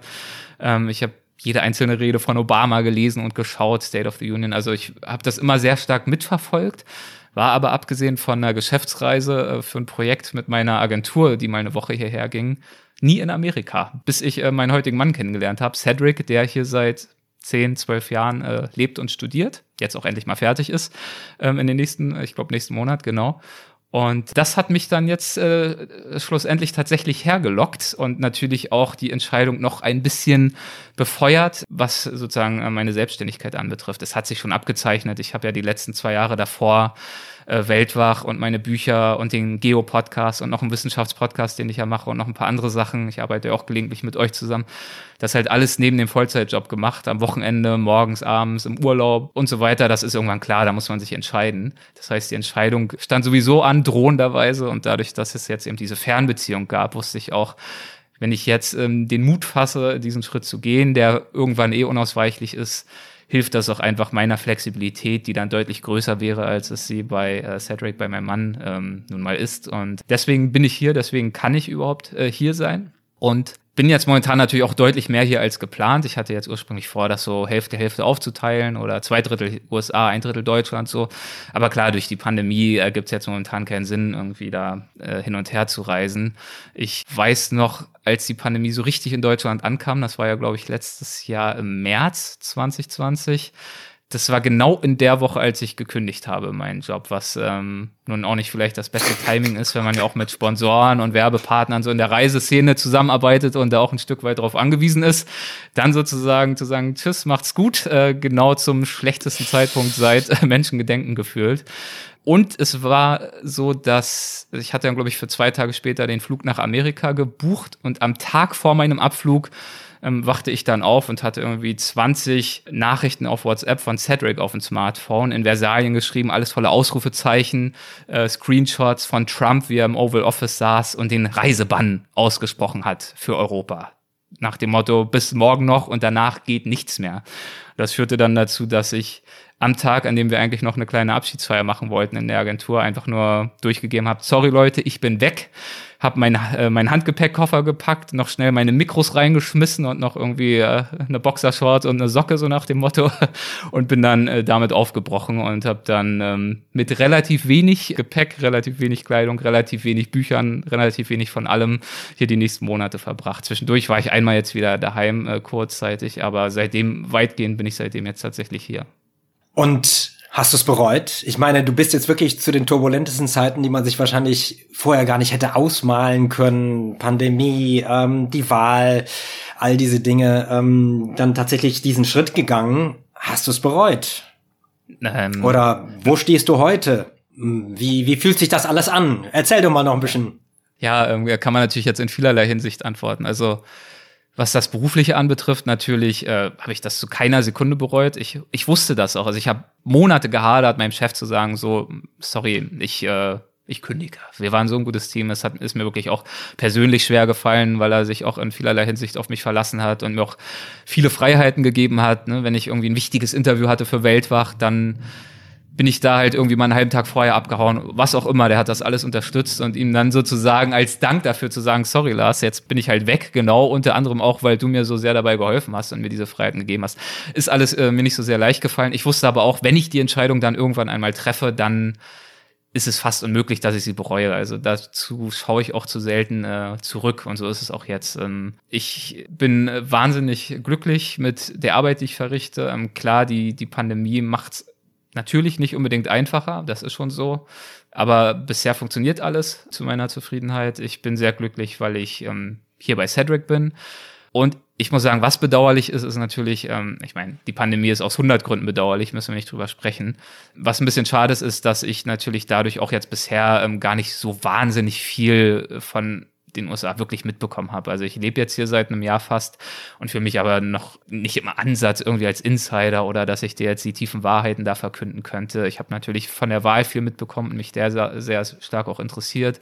Aber auch hier, wir führen natürlich vor allem ein Leben, das sich in den eigenen vier Wänden abspielt. Das muss man schon sagen, weil wir die Pandemie oder ja, den Virus auch ernst nehmen. Und klar, das ist jetzt so, das ist aber auch ein Luxusproblem und ich nehme es einfach als riesiges Privileg wahr, dass ich ähm, auf eine Art und Weise arbeite, die mir überhaupt ermöglicht, hier zu sein so lange. Wie gesagt, vor zwei Jahren wäre das für mich noch undenkbar gewesen und jetzt ist es möglich und deswegen ähm, gibt es da für mich überhaupt gar keinen Grund, irgendwas zu bereuen, ganz im Gegenteil. Ihr seid im Moment in Philadelphia. Ihr plant mhm. aber weiterzuziehen. Wo geht's hin? Warum? Es geht nach LA wahrscheinlich so im Juli, August äh, dieses Jahres 2021, weil äh, Cedric da äh, eine neue Anstellung gefunden hat. Ähm, auch nicht zufällig. Wir haben uns äh, die Frage gestellt, wo wäre es denn schön? Versuchen wir doch mal dort zu landen, wo es schön wäre. Und wir waren uns einfach nach äh, vielem Hin und Her überlegen äh, einig. Ähm, er möchte aus verschiedenen Gründen auf jeden Fall noch ein paar Jahre hier in den USA bleiben, dass äh, Los Angeles für die nächsten Jahre ein sehr, sehr spannender Ort wäre aus verschiedenen Gründen. Einer der Gründe, ganz, ganz basic, ganz, ganz simpel gestrickt bin ich da. Ich mag einfach sehr gern Sommer und schönes Wetter. und den Luxus zu haben, einfach mal ein, zwei, drei Jahre mal schauen, wie lange wir dort sind, einfach draußen zu leben, mehr oder weniger. Also vielleicht einen kleinen Balkon zu haben, auf dem Balkon zu arbeiten, auf dem Balkon zu essen, so Kleinigkeiten. Ich genieße das einfach sehr, an der frischen Luft zu sein und draußen mich aufzuhalten, im Kleinen wie im Großen. Ob es jetzt auf einer mehrwöchigen Wanderung ist oder auch im Alltag. Momentan hier ähm, haben wir eben keine Terrasse, keine Veranda, keinen Balkon. Wir sitzen halt drin, abgesehen mal von einer Rate oder einem Spaziergang. Und deswegen freue ich mich genau äh, darauf sehr. Vielleicht noch mal ganz kurz einen Schritt zurück zu deinem mhm. persönlichen Leben. Ähm, du hast gesagt, du bist relativ behütet aus einem guten Elternhause. Magst du kurz erzählen, was haben deine Eltern gemacht? Hat sich da schon abgezeichnet, das äh, berufliche, was dir jetzt gegeben ist auch, die Begabungen, die du, die dafür nötig sind. Ähm, und bist du Einzelkind oder hast du Geschwister? Ich bin Einzelkind und abgezeichnet hat sich das äh, nicht unbedingt, glaube ich. Meine Mutter ist äh, Kindergartenerzieherin. Mein Vater war, der ist jetzt mittlerweile pensioniert, SEK-Beamter, also was ganz anderes, Sondereinsatzkommando. Ähm, äh, Im Gegensatz zu mir ein harter Hund. Und dementsprechend, ich glaube, von ihm habe ich halt viel mitbekommen, was tatsächlich so dieses Abenteuer-Fable, das äh, Leben draußen anbetrifft, äh, Zelten, Wandern. Er ist ein sehr ernsthafter Bergsteiger. Ähm, da habe ich einfach sehr, sehr viel aus dieser Richtung mitbekommen. Und er ist oder war zumindest in meiner Kindheit ein grandioser Geschichtenerzähler. Der hat sich immer alle möglichen Geschichten ausgedacht, als ich noch so im Kindergartenalter war. Und wenn wir irgendwie lange Autostrecken hatten, dann hat er einfach irgendwas sich ausgedacht über irgendwelche Tiere und äh, oder im Wilden Westen, irgendein Kram, der mich über Stunden sowas von unterhalten hat. Ich glaube, das hat sicherlich auch ein kleines äh, bisschen oder vielleicht sogar ein großes bisschen äh, dazu beigetragen, dass ich dann zum einen schon tatsächlich auch in sehr, sehr, also ich glaube tatsächlich schon zu Grundschulzeiten angefangen habe, selbst irgendwelche irgendwelche Geschichtchen so vor mich hinzuschreiben und dann später ähm, einfach auch ja sehr viel selbst äh, zu lesen und einfach ähm, mich sehr, sehr gern ähm, inhaltlich betätige, inhaltlich arbeite. Also ich würde mal schon mal zwei Dinge festhalten, die offensichtlich da schon reinspielen. Ne? Ähm, das eine ist die Geschichtennummer, äh, die du gerade erzählt hast, und das andere ist, also man soll beim Erik nicht einem Missverständnis aufsitzen, glaube ich. Er ist zwar sehr konziliant im Umgang, aber wenn er was will, ist er hammerhart, dann lässt er nicht locker. So habe ich dich zumindest kennengelernt. Du hast eine unfassbare Disziplin. Ich kann mir gar nicht vorstellen, wie man sonst ein derartiges Pensum schaffen könnte, wie du das tust. Und ähm, die Dinge dann auch wirklich so großartig, mit so viel Umsicht, mit so viel Planung und so weiter umzusetzen. Hut ab, Respekt. Also muss ich ehrlich sagen, das ähm, finde ich wirklich bewundernswert. Und wie gesagt, äh, das alles dann noch in einer bescheidenen und konzilianten Form. Das macht dich auch, glaube ich, sehr sympathisch. Bleib bitte in der Form so, wie du bist, egal wie erfolgreich du noch werden wirst. Und ich gehe mal davon aus, dass der Weg dann da noch in eine weitere Richtung geht. Jetzt ist aber gut. Ähm, du hast gerade ja, ist gut. Ich darf das, weil ich interview dich und du darfst jetzt ganz bescheiden sein. Ähm, das ist auch okay, aber ich meine das ehrlich. Ich möchte dir keinen Honig um den Bart schmieren, sondern das ist das, so wie ich dich kenne. Und ich finde schön, dass es die Gelegenheit gibt, das auch mal so zu äußern. Ich glaube, ich habe dir das sonst so noch nicht gesagt. Ähm, du hast gerade vom Geschichten, wie das angefangen hat bei dir mit dem Geschichtenschreiben in der Schule. Ähm, ich würde da gerne noch mal kurz auf deine Arbeitsweise eingehen und mit was du da so ringst. Was ist das Schwerste am Bücherschreiben für dich? Oder war bei diesem Buch vielleicht das Schwerste? Denn wie gesagt, die Herausforderung, einen Reiseführer zu schreiben, ist eine ganz andere, als jetzt vielleicht doch ein, ein, ein Buch zu schreiben, wie du es jetzt getan hast und was in, in vielen Passagen auch wirklich wunderbar geschrieben ist mit tollen Bildern und ähm, du schaffst es wirklich, einen in eine Situation zu versetzen. Es hat mir von daher auch wirklich gut gefallen und das ist wirklich was komplett anderes als diese Reiseführer, die du erwähnt hast. Aber was, womit ringst du am meisten? Das ist tatsächlich äh, sehr unterschiedlich von äh, Buchprojekt zu Buchprojekt. Du hast es genau richtig gesagt, dass also schon allein nach den Genres unterscheidet sich. Beim Reiseführer ist es für mich tatsächlich vor allem Fleißarbeit. Wenn ich jetzt an meine früheren Bücher zurückdenke, die eher so Reisereportagen waren, eher ein bisschen kleiner und komprimierter und wirklich fokussiert auf das Land, da habe ich gar nicht so sehr gerungen, weil das dann wirklich ähm, relativ organischer Prozess für mich ist, zu recherchieren, Informationen zu sammeln, vorzustrukturieren. Ich habe dann, also ich bin jetzt niemand, der sozusagen ein Buch von vorne bis hinten in einem Rutsch durchschreibt, sondern ich, ich baue das wirklich wie so ein Puzzle zusammen. Ich habe da eine riesige Word-Datei mit allen möglichen Überschriften, Zwischenüberschriften, Verweisen, Notizen, die ich dann Stück für Stück befülle, wenn mir irgendwie beim Laufen wieder was eingefallen ist oder so.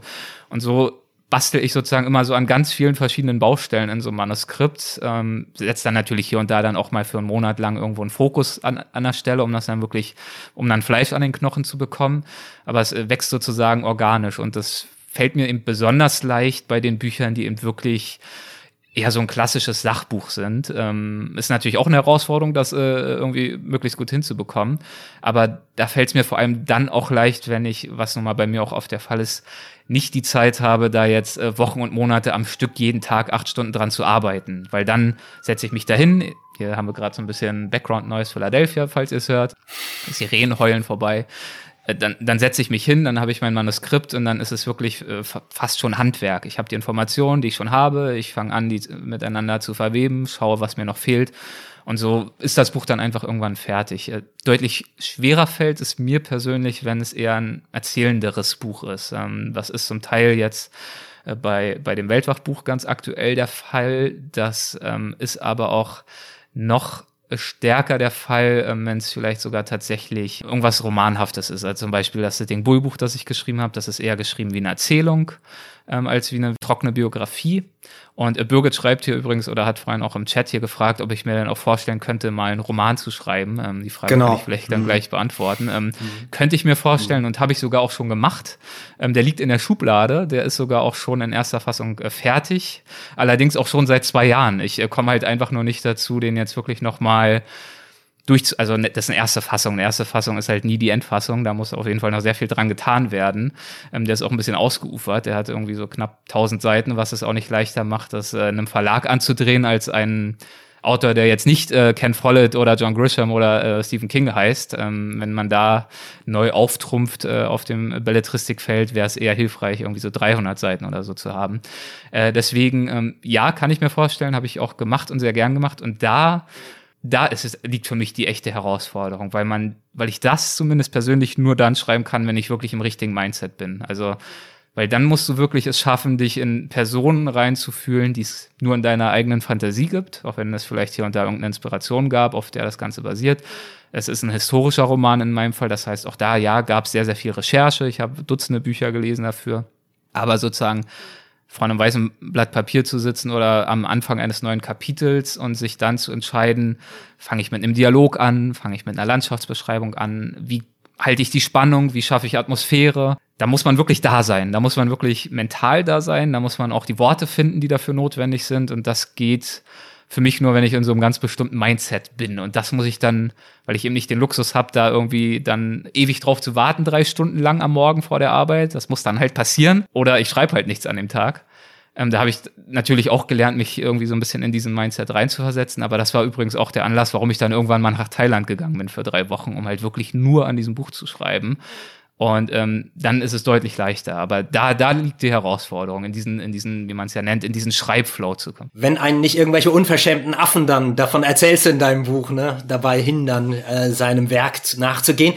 Sag doch bitte noch mit einem Satz, worum geht's im Groben? Du hast uns jetzt so angeteasert, wir warten alle schon darauf, dass das Buch in spätestens fünf Jahren hoffentlich auf dem Markt ist, ja, aber bis dahin solltest du uns schon mit einer kurzen Zusammenfassung bitte mal bei der Stange halten. Ähm, das Buch spielt im Zweiten Weltkrieg in äh, Frankreich, äh, das zu diesem Zeitpunkt bereits äh, von Deutschland äh, besetzt wurde und erzählt die Geschichte eines real, äh, also einer Person, einer historischen Person, die dort existiert hat und äh, federführend daran beteiligt war, in Nordfrankreich ähm, ein Widerstandsnetzwerk aufzubauen. Der wurde der war ursprünglich Franzose, hat dann jahrelang in London gelebt und wurde deswegen auch von der SOE, der Special Operations Executive, ähm, von Churchill ins Leben gerufen, äh, dorthin geschickt mit dem Auftrag, genau ein solches Widerstandsnetzwerk aufzubauen mit Unterstützung der Briten und hat das auch getan wurde in der Form bisher noch nie erzählt. Ich habe äh, relativ wenig anfangs über ihn gefunden. In so ein paar Artikeln will ich jetzt gar nicht so viel äh, verraten und darauf eingehen und erzähle jetzt auch nicht ganz akkurat, exakt sein Leben nach, aber er ist sozusagen die Hauptinspiration in all der Dramatik, die es da so gab in seinem Leben ähm, für, für die Geschichte, die ich da erzähle. Dankeschön, dass du so freigebig mit solch geheimem Wissen umgehst. Äh, aber es bleibt ja auch hier in der kleinen Weltwach ja, ja, Hardcore-Gemeinde. Und wir werden alle, versprochen, Leute, Hand aufs Herz, bitte kann ich überall sehen. Wo sind die Finger zum Schwure? Ja, das bleibt unter uns. Ähm, ganz kurz vielleicht noch in dem jetzigen Buch, was du veröffentlicht hast, schreibst, hast du wirklich sehr schöne Teile auch, wo du eben wirklich auch erzählst und erzählerisch wirklich das ganz toll machst, neben diesem anderen Teil, den wir vorhin schon so ein bisschen angerührt hatten, äh, den How-To, wo du nicht so gut mit leben konntest. Also es hat beides, dieses Buch, das macht es ja auch so schön abwechslungsreich.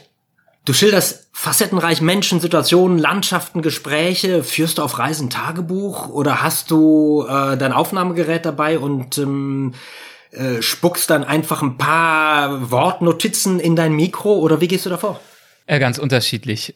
Ich bin leider, muss ich mal ganz ehrlich sagen, nicht mit dem allerbesten Gedächtnis gesegnet. Ähm, ich gehöre nicht zu den Menschen, die jetzt in so einem Gespräch, wie du es, glaube ich, bist. Also du hast ja zum Beispiel, oder auch viele andere Gäste, ich äh, will jetzt nicht immer diese Komplimente hin und her kicken, aber es gibt halt äh, viele Gäste bei Weltwach, das werden meine Hörerinnen und Hörer bestätigen können. Da kann ich irgendeine Frage stellen zu einem Buch, was vielleicht schon vor zehn Jahren erschienen ist zu einer bestimmten Begebenheit und die packen eine Geschichte aus. Die, die erzählen eine Szene, die hat einen Anfang, die hat einen Mittelteil, die hat ein Ende, die hat Haptik, die hat Details, da gibt's Gerüche und Gespräche und man fühlt sich direkt zurückversetzt, aufgrund dieses Detailreichtums und natürlich auch des rhetorischen Geschicks, das dann auch notwendig ist. Damit bin ich nicht gesegnet. Das heißt, wenn ich äh, ausziehe, um ganz gezielt ein Buch zu schreiben über eine bestimmte Destination, wie zum Beispiel, weiß ich nicht, wie gesagt, Laos, Kambodscha oder diese Bücher, die ich äh, früher gemacht habe, da bin ich komplett im, im Buchmodus, wenn ich dort unterwegs bin. Also das heißt, es ist nicht so, dass ich irgendwie da drei Monate entspannt unterwegs bin und dann äh, zurückkehre nach Hause und dann ganz tief in mich gehe und destilliere und schaue, was, was ist jetzt so in mir, was ist geblieben. Nein, sondern ich bin da wirklich jeden Tag in jeder freien Minute am Schreiben, selbst beim Wandern, äh, wenn ich da sehe, ach, hier sieht so aus und da fühlt sich so an, Notizen, Notizen. Und tatsächlich, ich erinnere mich bei meiner England-Wanderung, über die ich auch ein Buch gemacht hatte, von Küste zu Küste, da war ich zum Beispiel in der Tat auch mit Notizgerät unterwegs weil ich wusste, da ist nicht viel Zeit zum Schreiben. Da bin ich irgendwie zehn Stunden am Tag auf den Beinen, danach müde im Zelt. Ich hatte trotzdem einen kleinen Computer mit und habe dann noch getippt, äh, soweit ich konnte, wie ich irgendwie noch, äh, bis ich dann irgendwann eingeschlafen bin. Aber vor allem habe ich einfach stundenlang vor mich hingebrabbelt, was dann natürlich auch nicht unbedingt die größte Freude ist, sich das alles anzuhören im Nachhinein. Aber ja, also da, da halte ich einfach sehr, sehr viel fest. Aber jetzt in diesem Buch sind es ja eher so, so episodische Anekdoten, das sind eher Erlebnisse oder auch hin und wieder mal Zusammenfassungen, die sich mir einfach eingebrannt haben. Also zum Beispiel natürlich das äh, Kapitel über äh, den Farmer Mike, der auch schon bei Weltwach zu Gast war ähm, in Australien, den ich dort kennengelernt habe. Das ist natürlich relativ ausführlich. Das hat sich mir natürlich eingebrannt. Da könnte ich jetzt aber kein ganzes Buch drüber schreiben. Also das, das hätte ich tatsächlich tun können, hätte ich damals mitgeschrieben, ähm, weil das wirklich unendlich äh, faszinierend war, mit ihm so viel Zeit äh, zu bringen und sich durch ihn auch zu verändern. Aber für so ein Kapitel reicht's dann allemal, weil das ist dann eben wirklich im Zweifel die Essenz, die über all diese Jahre bei mir und in mir geblieben ist. Schön, wirklich schön. Ähm, letzte Frage vielleicht dazu und ich würde sagen, wir haben jetzt eine gute Stunde hinter uns und ich möchte natürlich mhm. die Leute jetzt auch nicht ähm, strapazieren oder ähm, ins Risiko laufen, dass die Leute dann andere Verpflichtungen haben. Deswegen würde ich sagen, lass mal noch so zehn Minuten bei dir bleiben und dann gehen wir mal vielleicht zu den Fragen, oder? Wäre das in deinem Sinne? Sehr, sehr gerne. Gut.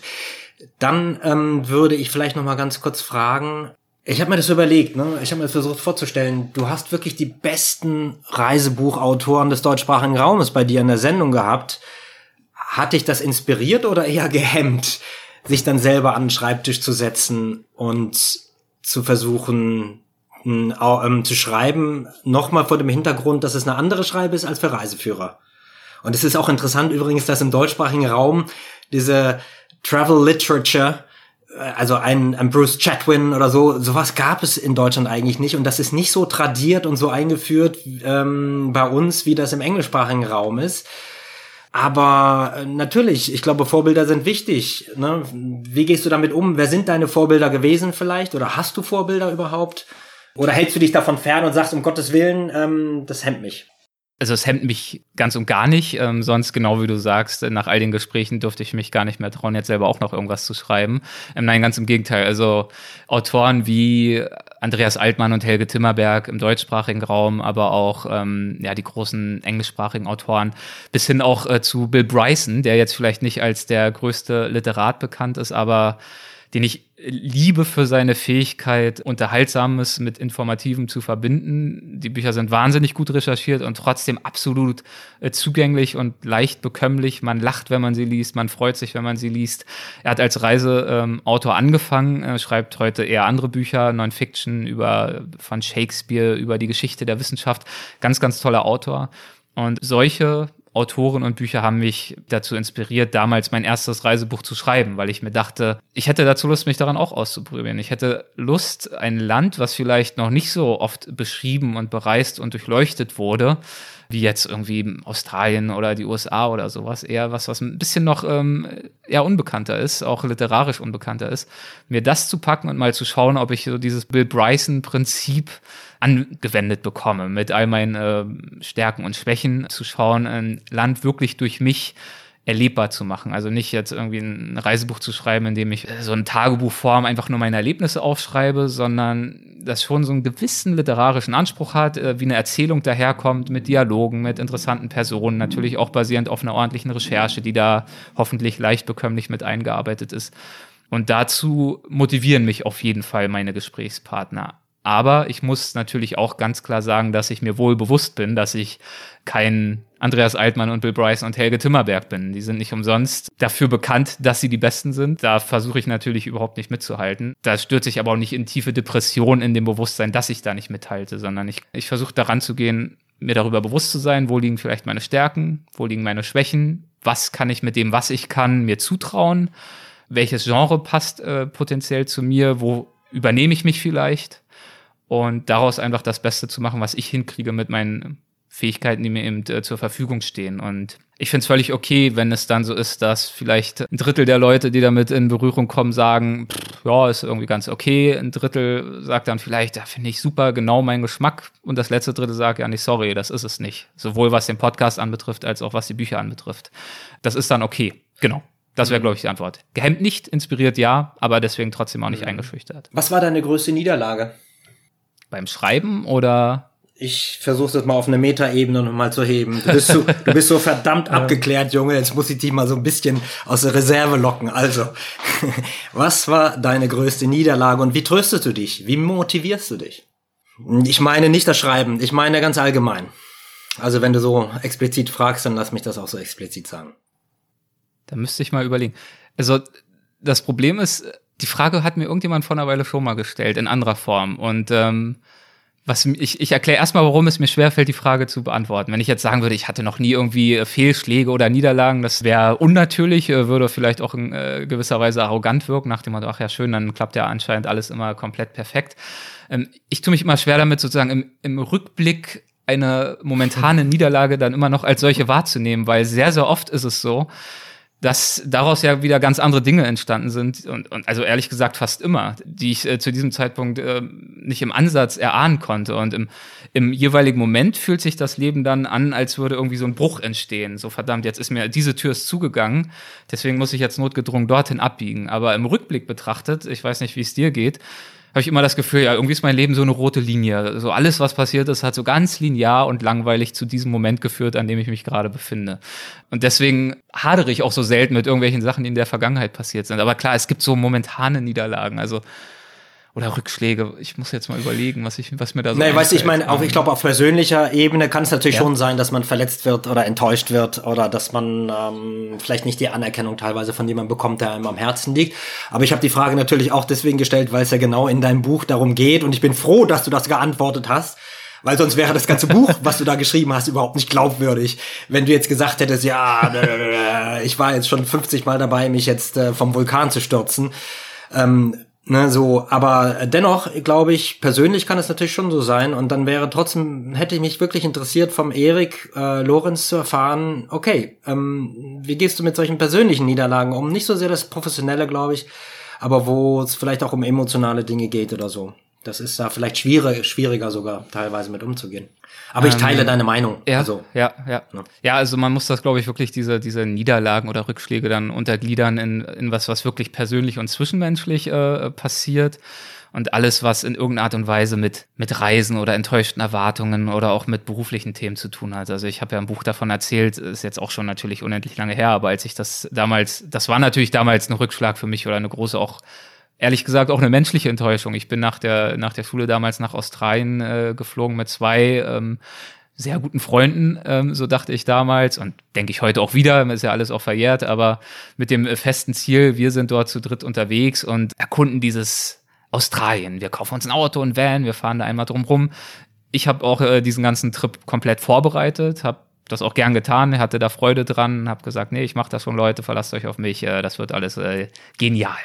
Also wie es kam, steht im Buch, aber nach einer Woche war der eine weg und nach zwei weiteren Monaten der andere dann auch. Und zwar nicht, weil wir uns irgendwie zerstritten hätten, sondern weil da einfach nicht so ganz äh, sauber gespielt wurde. Wie gesagt, ist aus heutiger Sicht alles okay, aber ich kann da definitiv sagen, dass ich damals äh, menschlich äh, sehr, sehr enttäuscht war, dass sie aus meiner Sicht eben nicht mit offenen Karten gespielt haben, obwohl sie wussten, dass es mir eben sehr wichtig gewesen wäre. Und ganz persönlich ähm, ist es mir sehr, sehr schwer gefallen, danach äh, eine gewisse Zeit lang in diese Reise dann reinzufinden, weil ich einfach eine komplett andere Vorstellung hatte. Ich hatte mir eben diese Vorstellung gemacht, wir tun unser Budget zusammen, was als Schüler natürlich nicht sehr groß ist. Wir fahren da rum, wir teilen diese Erinnerungen. Und plötzlich saß ich da, ähm, wir haben trotzdem Auto gekauft, nur halt ein viel kleineres. Ich saß dann dann irgendwann, als ich den zweiten dann auch zum Flughafen gebracht habe, alleine da in diesem Auto, hatte sozusagen diesen ganzen Kontinent zur Verfügung. Aber ganz anders, als ich es mir vorgestellt hatte. Ich bin dort nicht hingefahren, um selbstständig äh, zu sein oder Unabhängigkeit zu lernen, sondern ich wollte diese Erfahrung teilen mit engen Freunden und hatte habe mich, ich weiß das noch sehr gut, habe mich so verloren gefühlt in diesem Moment. Ich saß in diesem Auto bestimmt eine Stunde oder zwei und konnte mich einfach nicht entscheiden, wo ich hinfahren soll. Also 1000 Kilometer nach Norden, 1000 Kilometer nach Süden, alles kann, nichts muss, es interessiert auch keine Sau, niemand kennt mich, alle, die mir irgendwie wichtig sind, sind ganz weit weg da war es sehr, sehr schwer für mich mit umzugehen in diesem Moment. Das war eine Herausforderung, die aber auch wieder dazu geführt hat, dass ich dann auf dieser Farm gelandet bin, die ich sonst nie besucht hätte, ähm, die das großartigste Erlebnis dieser ganzen Reise am Ende war. Ja, das sind aus heutiger Sicht so Kleinigkeiten. Ähm, wenn ich jetzt von wirklich tiefer gehenden äh, menschlichen Enttäuschungen äh, reden würde, ähm, würde ich das, das auch nicht, genau, würde ich das nicht tun, weil das, ja. das sind dann andere Themen. Ja, ja. Ähm, hatte ich das, aber auch das Privileg, dass das in meinem Leben relativ selten vorgekommen ist. Ja, ja. Nee, nee, das wäre auch wirklich jetzt äh, eine Übertretung von meiner Seite. Das würde ich niemals von dir verlangen. Ähm, das gehört hier nicht hin. Ähm, aber ich glaube, du hast das ganz schön auf den Punkt gebracht. Dieser australische Farmer, von dem du erzählt hast, von dem du auch im Buch erzählst, ist das ein Vorbild von dir geworden? Hast du Vorbilder? Oder wer, wer ist gegenwärtig in dieser Welt, die so im Chaos zu versinken scheint, die so viel Orientierungslosigkeit ähm, für uns parat hält, nachdem wir doch über, also geht's mir zumindest, ich weiß nicht, wie es bei dir ist, aber nachdem ich eigentlich das Gefühl hatte, ich stehe mitten im Leben, ich weiß, wie es läuft und ja. auf einmal scheint alles, was Gewissheiten gewesen zu sein scheinen, scheint zu bröckeln. Ähm, vielleicht wichtiger als jemals zuvor, nicht nur für dich und für mich. Wer sind Vorbilder? Wer kann Vorbild sein? Ähm, und warum also, war der australische Farmer für dich so wichtig? ich habe nicht das eine Vorbild, ähm, nachdem ich mich richte und äh, den oder die ich sozusagen täglich insgeheim anbete. Aber es gibt natürlich viele Menschen, die mich in irgendeiner Art und Weise inspirieren und in ganz konkrete Art und Weise Vorbildcharakter äh, für mich haben. Das können die bereits angesprochenen Autoren sein, die für mich Vorbilder sind äh, in Bezug darauf, wie sie ihr Handwerk beherrschen und was sie damit äh, zum Teil auch bewirken. Das sind für mich Vorbilder, absolut. Andreas Altmann, wie er schreibt, absolutes Vorbild für mich, ohne dass ich jetzt versuche, ihn zu imitieren. Er hat ja auch einen wirklich einzigartigen Stil aber auch dadurch ein Vorbild. Es äh, gibt Vorbilder, die in ihrer moralischen Art und Weise zu agieren und zu handeln und zu denken für mich äh, sehr beeindruckend sind, äh, wo ich natürlich versuche, mich nachzuorientieren, die sehr empathisch sind, sehr mitfühlend. Ähm, ich will mal einen ganz kleinen Teaser einstreuen. Eines dieser Vorbilder, ich verrate nicht, wer es war, hatte ich heute früh zu Gast. Da habe ich ein Interview geführt bei Weltwach. Ein ganz, ganz großes Vorbild von vielen, vielen Menschen ähm, auf der ganzen Welt. Die Folge wird dann wahrscheinlich die Folge sein nach dieser hier. Also wahrscheinlich demnächst erscheinen. Also dürft ihr euch darauf freuen. Ihr werdet dann wissen, wen ich meinte, wenn sie kommt. Also diese Person, wenn ihr diese Folge dann zukünftig hört oder daran zurückdenkt, die meinte ich, die ist ein Vorbild. und ähm, der Farmer definitiv auch. Der Farmer hat mir in so vieler Art und Weise die Augen geöffnet und meine Gedanken erweitert. Das beschreibe ich auch im Buch. Ich, also ich war wirklich verloren, habe ich gerade schon skizziert. Ich wusste nicht, was ich machen soll, wo ich hinreisen soll. Ich bin dann so ein paar Wochen irgendwo hin in Nationalparks, war alleine wandern, habe da natürlich auch nette Leute auf irgendwelchen Rest Areas und Campingplätzen kennengelernt, aber war halt immer so der Reisende, habe das auch genossen, aber habe mich trotzdem auch ein bisschen verloren gefühlt und wollte für so ein paar Wochen äh, mal versuchen, heimisch zu werden in Australien. Also ein bisschen Wurzeln zu schlagen, eine gewisse Beziehung zu Menschen aufzubauen. Und bin dann über verschiedene Umwege auf dieser Farm gelandet, von der ich fast nichts wusste, als ich dort eingetroffen bin. Das ist eine wunderschöne Farm, sechs Quadratkilometer groß, rollende Hügel, Eukalyptuswälder, Seen, Tiere, Pferde, Kühe, alles, was man sich so vorstellen kann. Aber wenn man sagt Farm, darf man sich jetzt nicht vorstellen wie so einen deutschen Bauernhof voller Getreidefelder, sondern 99 Prozent sind dort einfach traumhafte Natur.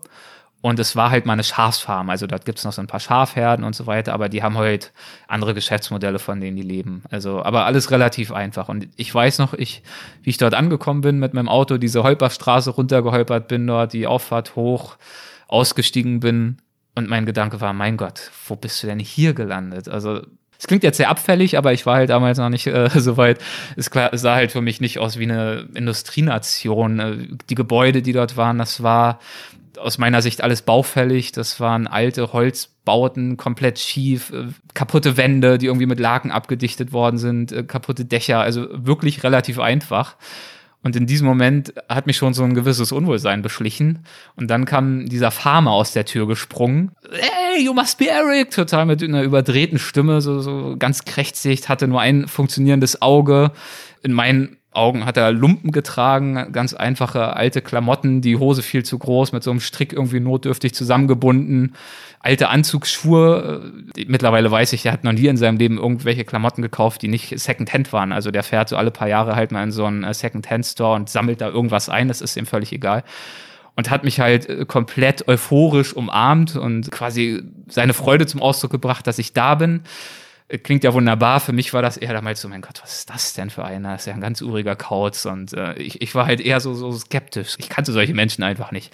Seine Frau war das genaue Gegenteil, ähm, als sie mich begrüßt hat. Komplett abweisend, komplett ernst, kurz angebunden, uninteressiert. Ähm, auch das hat mich wieder irritiert. Als er mir dann mein Zimmer gezeigt hat, was völlig verdreckt war, Erde, weil die Leute dort natürlich drin wie draußen arbeiten. Da werden jetzt nicht die Schuhe großartig ausgezogen, wenn man dann ins Haus geht. Ähm, Ruß verschmiert alles, weil man dort auch heizen muss, weil da gibt's keine Heizung, da wird mit Feuer geheizt und dann rußt es halt auch mal. Naja, also ich habe mir jedenfalls vorgenommen, okay, Erik, zwei Tage durchhalten, das wäre das Mindeste, sonst wäre es irgendwie peinlich vor dir selbst. Aber dann, also ich habe eigentlich schon meine Abreise geplant in Gedanken, weil ähm, konnte mir nicht vorstellen, dass ich mich da wohlfühle. Und ich bin allein dann, ich glaube, ein halbes Jahr geblieben und dann auch auf weiteren Reisen noch drei, vier Mal nach Australien zurückgekehrt für mehrere Monate, nur um auf dieser Farm zu sein und in dieser Familie zu sein und mit diesem Menschen zu sein, der, wie gesagt, jetzt irgendwie so Mitte 70 ist, mittlerweile glaube ich sogar 80 und tatsächlich in all seiner Andersheit, in seinem anderen Lebensmodell, in seiner anderen Lebensphilosophie, in seinem anderen Alter, trotz dieser ganzen Unterschiede mir ähm, mein bester Freund geworden ist, den ich auf dieser Reise ähm, gewinnen durfte. Und das liegt eben genau daran, wie er ist, und ähm, das, genau, das erzähle ich ausführlich im Kapitel, aber ich kann natürlich gerne auch noch ein bisschen weiter brabbeln, wenn du möchtest. Nein, nein, nein, ich glaube, das ist okay. Ähm, ich würde jetzt auch mal einen kurzen Spoiler einbauen nochmal, um nochmal einfach euch allen, die hier zuhören, auch vielleicht im Nachgang nochmal ein paar Gedankensplitter zu dem Buch zu sagen, bevor wir dann zu den Fragen kommen. Ähm, ich habe noch auf der Fahrt nach Köln tatsächlich ähm, beim Lesen mir immer wieder, wenn mir was auffiel, noch Notizen gemacht. Und ähm, das soll ja natürlich nicht ganz umsonst geschehen sein. Und euch hilft vielleicht nochmal zu verstehen, warum es wirklich lohnenswert ist, dieses Buch von Erik Lorenz sich zu Gemüt führen, weltwach mit offenen Augen ins Abenteuer. Ich habe aufgeschrieben, eine Anleitung zur Weltwachheit, das ist ein Zitat aus dem Buch, wunderbar geschrieben, das ist von mir eine schöne Lektüre, gekonnt, wichtige Aussagen aus verschiedenen Interviews verwogen, einmalig die Bandbreite der Reisenden, die er interviewt, denen er zugehört hat, toller Integrator all dieser geballten Reise- und Lebenskenntnis und nicht nur zum Weglesen, sondern zum Nachgraben und Nachhören auch bisheriger Folgen. Psychologie, Spiritualität, Lebenssinn und Erfüllung, all das schwingt mit, auch wenn es nicht im Vordergrund steht. Das fand ich auch angenehm, wie das gewichtet ist. Anschaulich, bildhaft geschrieben. Und ja, eine Anregung zum intensiveren Reisen und Erik liefert uns ein gewisses Rüstzeug, um das dann auch für uns selber vielleicht uns zu erobern, wenn wir damit am struggeln sind, am taumeln sind. So, das soll es von meiner Seite gewesen sein mit dem Buch. Wirklich lesenswert, lohnenswert. Ähm, kann man auch gut verschenken, dieses Buch. Also von daher möchte ich euch da nochmal ganz warm drauf hinweisen. Jetzt kommen wir zu euren Fragen. Ihr Lieben, ihr habt euch viel Mühe gemacht, schon im Vorhinaus viele Fragen zu stellen. Da geht's ähm, im einen Block viel ums Thema Reisen natürlich ähm, und wie Erik da verschiedene Aspekte sieht. Das andere ist aber auch das Thema Podcast natürlich. Das, worüber wir alle, glaube ich, den Erik kennengelernt haben. Ihr könnt neben den Fragen, die wir schon bekommen haben, natürlich jetzt auch nochmal Fragen stellen. Entweder, wie ihr das schon gerade eben gemacht habt, hier im Zoom-Chat oder aber ihr könnt, wenn ihr das möchtet, auch eure Fragen selber, Vokalise sozusagen, also am Mikrofon stellen. Dann solltet ihr euch allerdings bewusst sein, dass wir diese Sendung hier oder dass wir heute dieses Gespräch aufzeichnen, denn das soll eine Weltwachfolge werden. Das heißt, wenn ihr nicht damit einverstanden seid, dass ihr da in irgendeiner Form auftaucht, dann schreibt bitte die Frage in den Chat. Ansonsten müssen wir davon ausgehen, dass ihr völlig damit d'accord seid, dass ihr dann unter Umständen in dieser Sendung eben auch mit eurer Frage auftaucht. So. Genau, ich würde sagen, wir gehen da ganz, ähm, ganz demokratisch nach der Reihenfolge. Oliver ist der Erste. Hm, deswegen würde ich sagen, lassen wir doch ruhig den Oliver erstmal zu Wort kommen. Okay, ähm, ja, Erik, du hast ja äh, sehr gut geschildert, wie du bei deinen äh, Reisen, wenn du für Buchprojekte unterwegs bist, das dann festhältst. Tagebuch oder Diktiergerät. Mhm. Ähm, hat das irgendwas daran geändert, wie du, was du ja bestimmt auch tust, privat reist? Also wie bist du da unterwegs? Wie versuchst du da Erinnerungen mit nach Hause zu nehmen oder dich wieder dran zu erinnern an bestimmte Augenblicke? Also gehst du da bewusst ganz anders vor, als wenn du für ein Buchprojekt unterwegs bist? Oder nimmst du das vielleicht dahin mit? Also bestimmte Rezepte?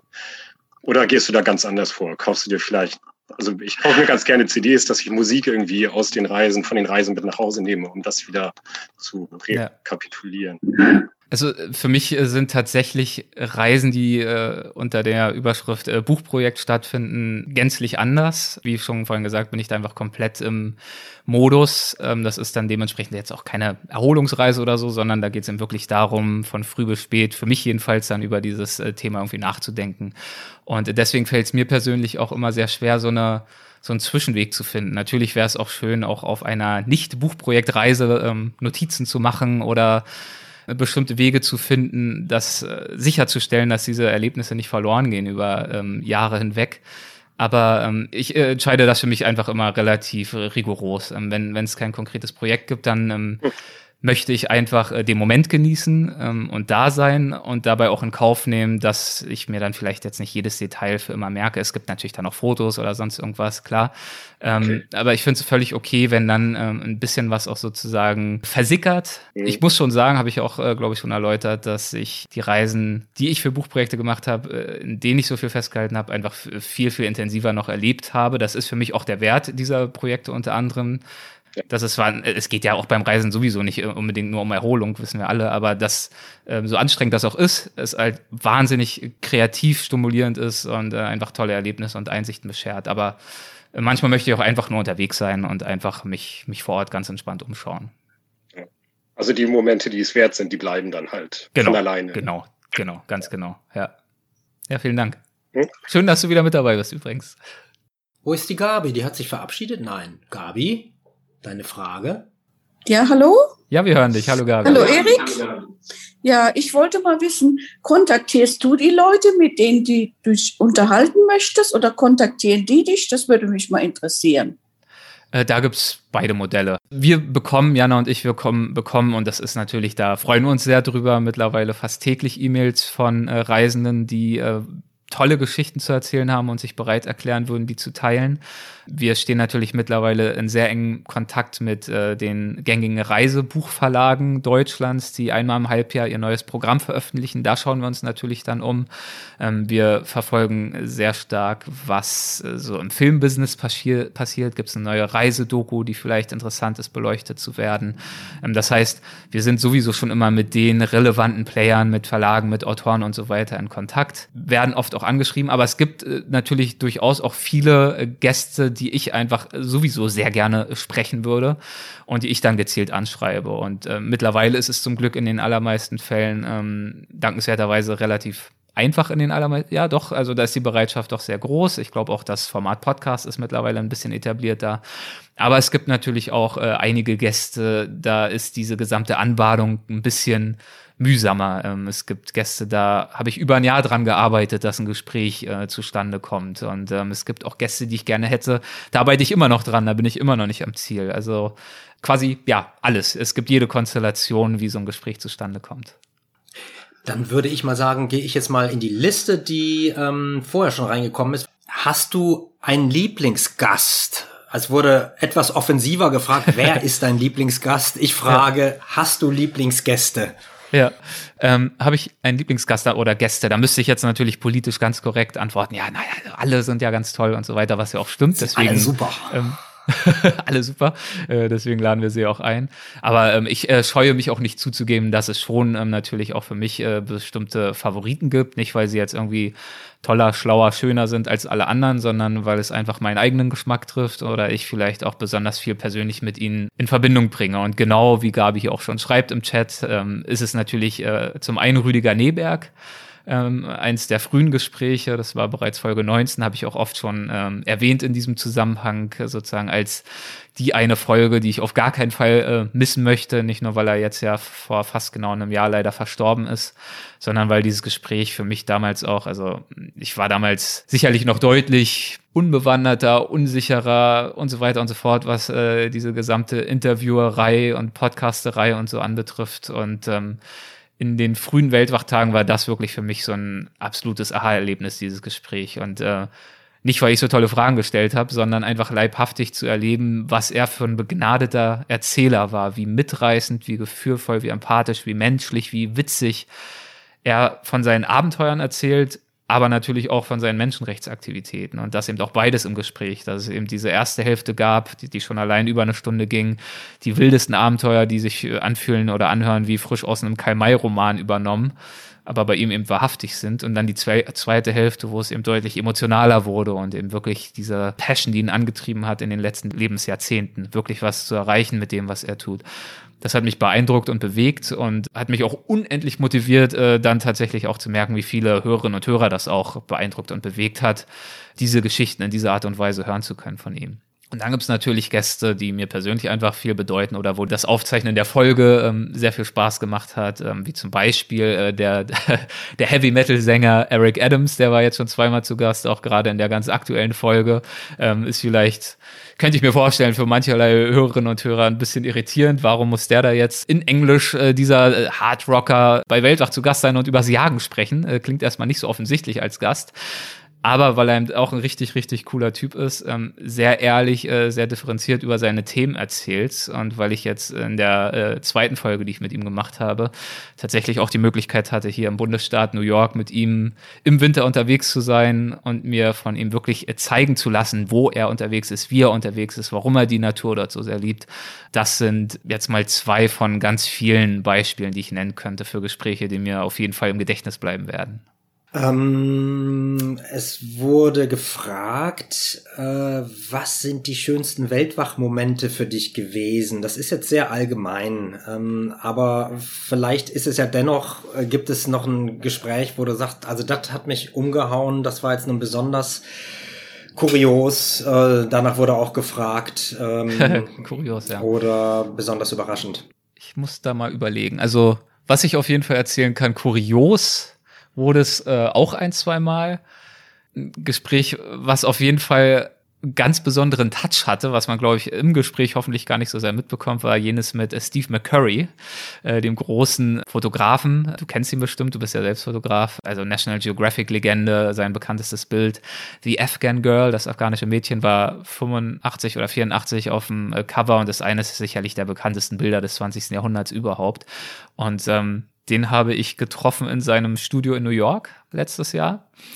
Und das war natürlich auch ein Gespräch, auf das habe ich mich sehr gut vorbereitet. Ich wusste, okay, also wenn er sich äh, die Zeit nimmt, äh, it better be good. Das will man dann auch nicht irgendwie verhunzen durch irgendwelche technischen Aussetzer oder weil man vielleicht doch irgendwie am Thema vorbeigeht oder was auch immer. Da, da möchte man dem Ganzen natürlich auch irgendwie gerecht werden und ist auch mit so einer ich bin jetzt in solchen Momenten ehrlich gesagt nicht wahnsinnig aufgeregt, was die Situation an sich anbetrifft oder wird mir jetzt was einfallen oder nicht, aber ich habe halt irgendwie so ein Verantwortungsgefühl, dass ich auch will, dass dieser Gast danach so den Eindruck hat, okay, das hat sich jetzt gelohnt, dass ich mir die Zeit da genommen habe, mit dem zu reden, mit dem Erik da aus Deutschland. Und das war insofern kurios, weil ich dort bei ihm im Studio angekommen bin. Dort haben auch einige Leute gearbeitet. Der hat da riesige Druckpressen und äh, Archive und äh, macht da seine ganzen Kunstdrucke und bereitet da mit einem ganzen Team seine Bücher auf und was er da nicht alles tut.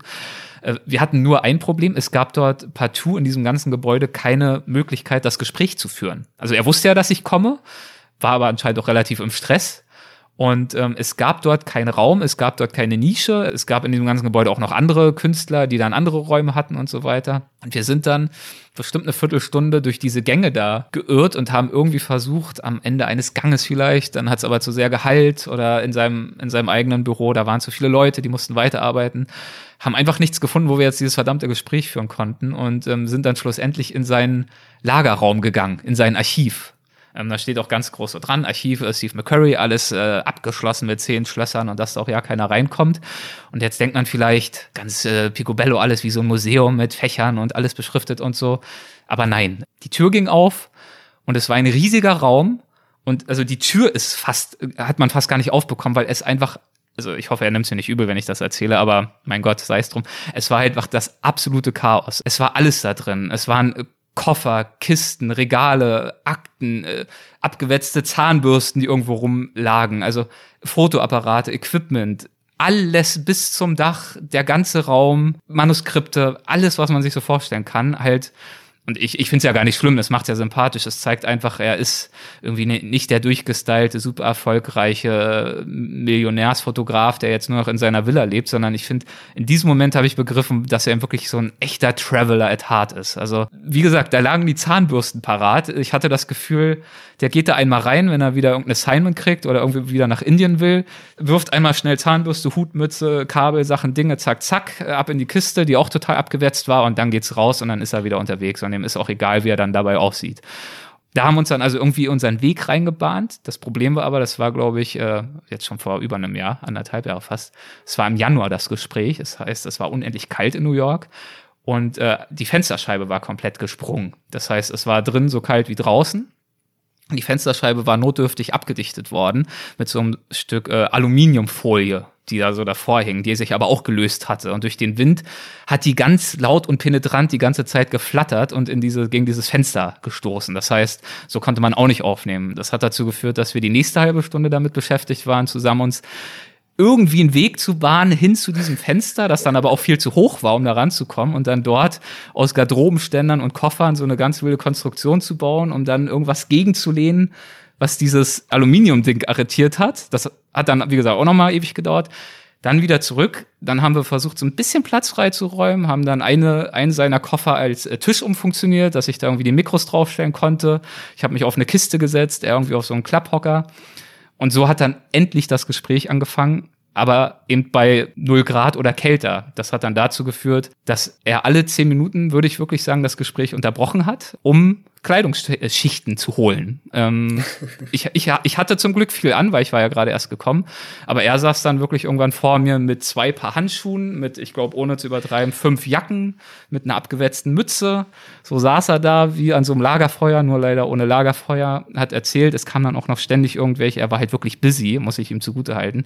Es kamen ständig WhatsApp-Nachrichten rein, ständig Telefonate. Also wir haben bestimmt 20 Mal das Gespräch unterbrochen. Und ähm, wie gesagt, ich beschwere mich nicht. Ich freue mich einfach nur, dass er sich trotzdem die Zeit genommen hat, obwohl er eben so gefragt ist. Aber das war zum einen kurios und das war zum anderen, glaube ich, auch ähm, eins der anspruchsvollsten Gespräche für mich, da irgendwie äh, trotzdem in einen gewissen Flow zu kommen. Das äh, kommt mir jetzt so als erstes in den Sinn. Und sorry, wenn es ein bisschen zu ausführlich war. Und ich freue mich. Das habe ich mir erwartet, Erik. Das war meine Hoffnung, dass wir solche Geschichten von dir hören. Backstage vom Weltwach-Podcast, ihr Lieben, ist das nicht toll, dass wir das mit Erik hier als die, der Hardcore-Kern der Unterstützer hier so live, so ungeschminkt erfahren dürfen. Danke für deine Offenheit, mein lieber Erik. Gab es, das war eine Frage, Interviews, die trotz deiner hervorragenden Vorbereitung so ganz anders gelaufen sind, als du erwartet hast? Fragezeichen und dann hat irgendjemand dahinter gesetzt, außer der ersten Folge mit Hardy Fiebig und ich weiß überhaupt nicht, was damit gemeint ist. Ja, das ist immer, die Frage habe ich nämlich irgendwo schon mal gestellt bekommen und das ist dann tatsächlich das Beispiel gewesen, das mir als erstes eingefallen war, der Hardy, der dieses grandiose Talent hat, eine Frage zu bekommen und dann eigentlich ist, ist die Folge quasi auch schon wieder vorbei.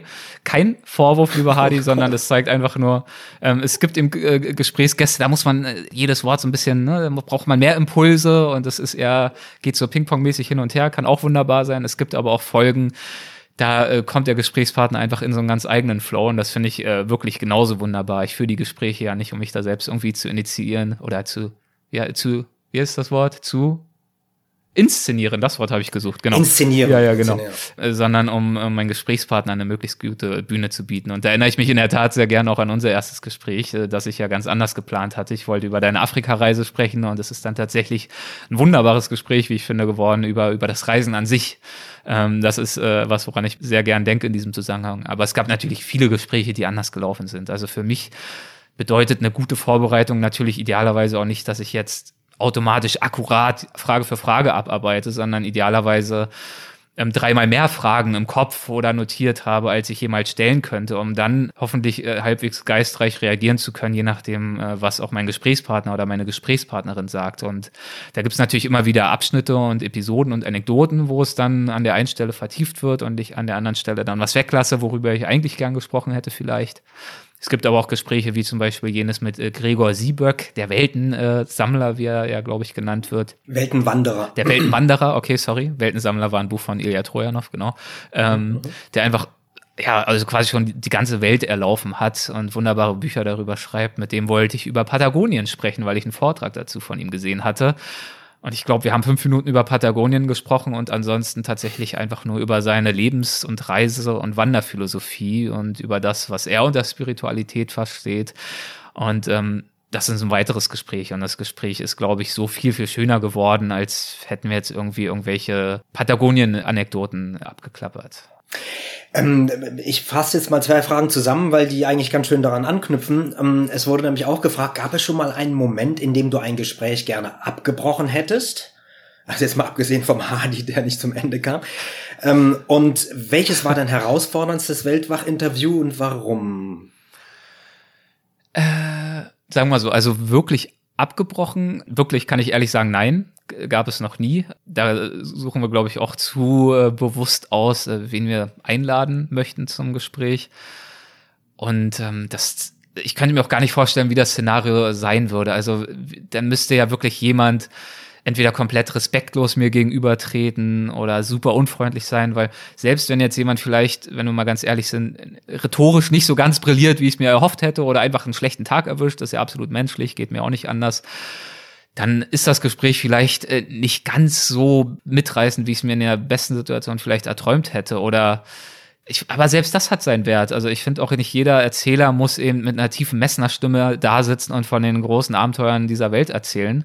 So unterschiedlich wie die Unternehmungen und die Reisen sind, so unterschiedlich dürfen ja gern auch die Menschen sein, die, die von diesen Erlebnissen und Erkenntnissen erzählen. Und deswegen gab es bestimmt Gespräche, wo ich so das Gefühl hatte, ach, schon 20 Minuten um und wir kommen nicht so richtig in Flow, wenn ich mal ehrlich bin. Das wird jetzt nicht so das Highlight. Liegt wahrscheinlich auch ja natürlich an mir als Moderator, wenn ich nicht so richtig die richtigen Impulse setze. Das kann ja ganz viele Gründe haben. Es gab auch hier und da mal ein Gespräch, wo es irgendwie an der Technik gehapert hat. Ich hatte jetzt kann ich ja ganz ehrlich sagen, jetzt kürzlich wieder ist noch nicht veröffentlicht ein Gespräch für Unfolding Maps. Äh, Jana hält sich schon die Augen zu, weil sie es gar nicht mit ertragen kann. Es gibt halt hin und wieder mal Gespräche, da hapert es einfach an der Technik. Wir hatten da jetzt einfach so ein Knacken in der Leitung, so dass das nervt dann einfach, wenn man eigentlich alles tut, extra ein Interview nach Schottland, äh, ein Mikrofon nach Schottland geschickt und so weiter, also wirklich alle Register zieht und irgendwie klappt es dann nicht. Ja, sowas ist dann nervig, aber das ist selten und das hat auch nichts damit zu tun, dass ich irgendwie gerne einer Situation entfliehen würde, überhaupt nicht. Nein, hat es schon mal eine Folge gegeben, die du nicht veröffentlicht hast oder die ihr nicht veröffentlicht habt aus irgendeinem Grunde? Sei es, weil es nicht dem Qualitätsstandard jetzt technisch entsprochen hätte oder sich derjenige, den ihr da interviewt habt, als das totale, also dass, dass er sowas erzählt hat, was man einfach nicht unter die Leute bringen möchte, weil man sagt, das ist äh, weltzersetzend oder keine Ahnung was.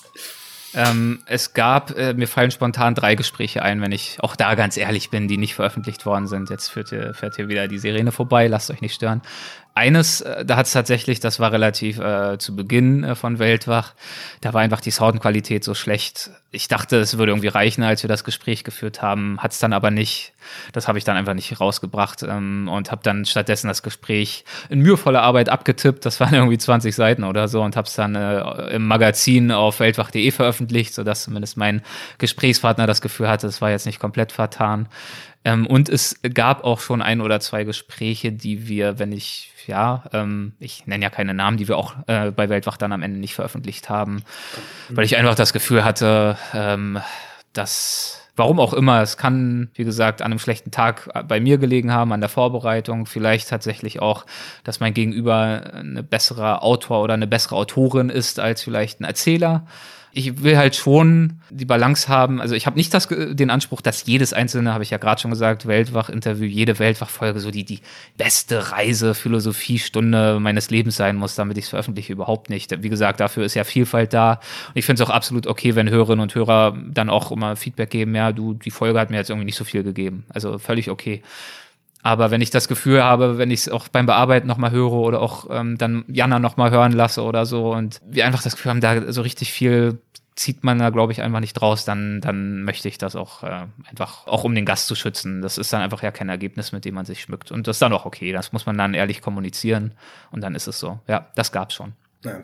Aber ich denke, es ist ja auch wirklich eine Stärke des Formates, was ähm, du da machst, dass, dass es diese Vielfalt gibt und dass es diese vielen Facetten und diese vielen verschiedenen Typen gibt. Ja. Ich finde, dass das schon wirklich eine Stärke des Formats ist und so freut man sich jedes Mal wieder und ist gespannt und was kommt denn dieses Mal und wenn jetzt nun alles auf dem gleichen Level wäre oder in der gleichen Machart oder immer alles super tiefgreifend wäre, meine Jüte, wen wird's denn dann interessieren oder wirklich noch reizen, glaube ich. Ja. Also von daher hm, finde ich das genau richtig.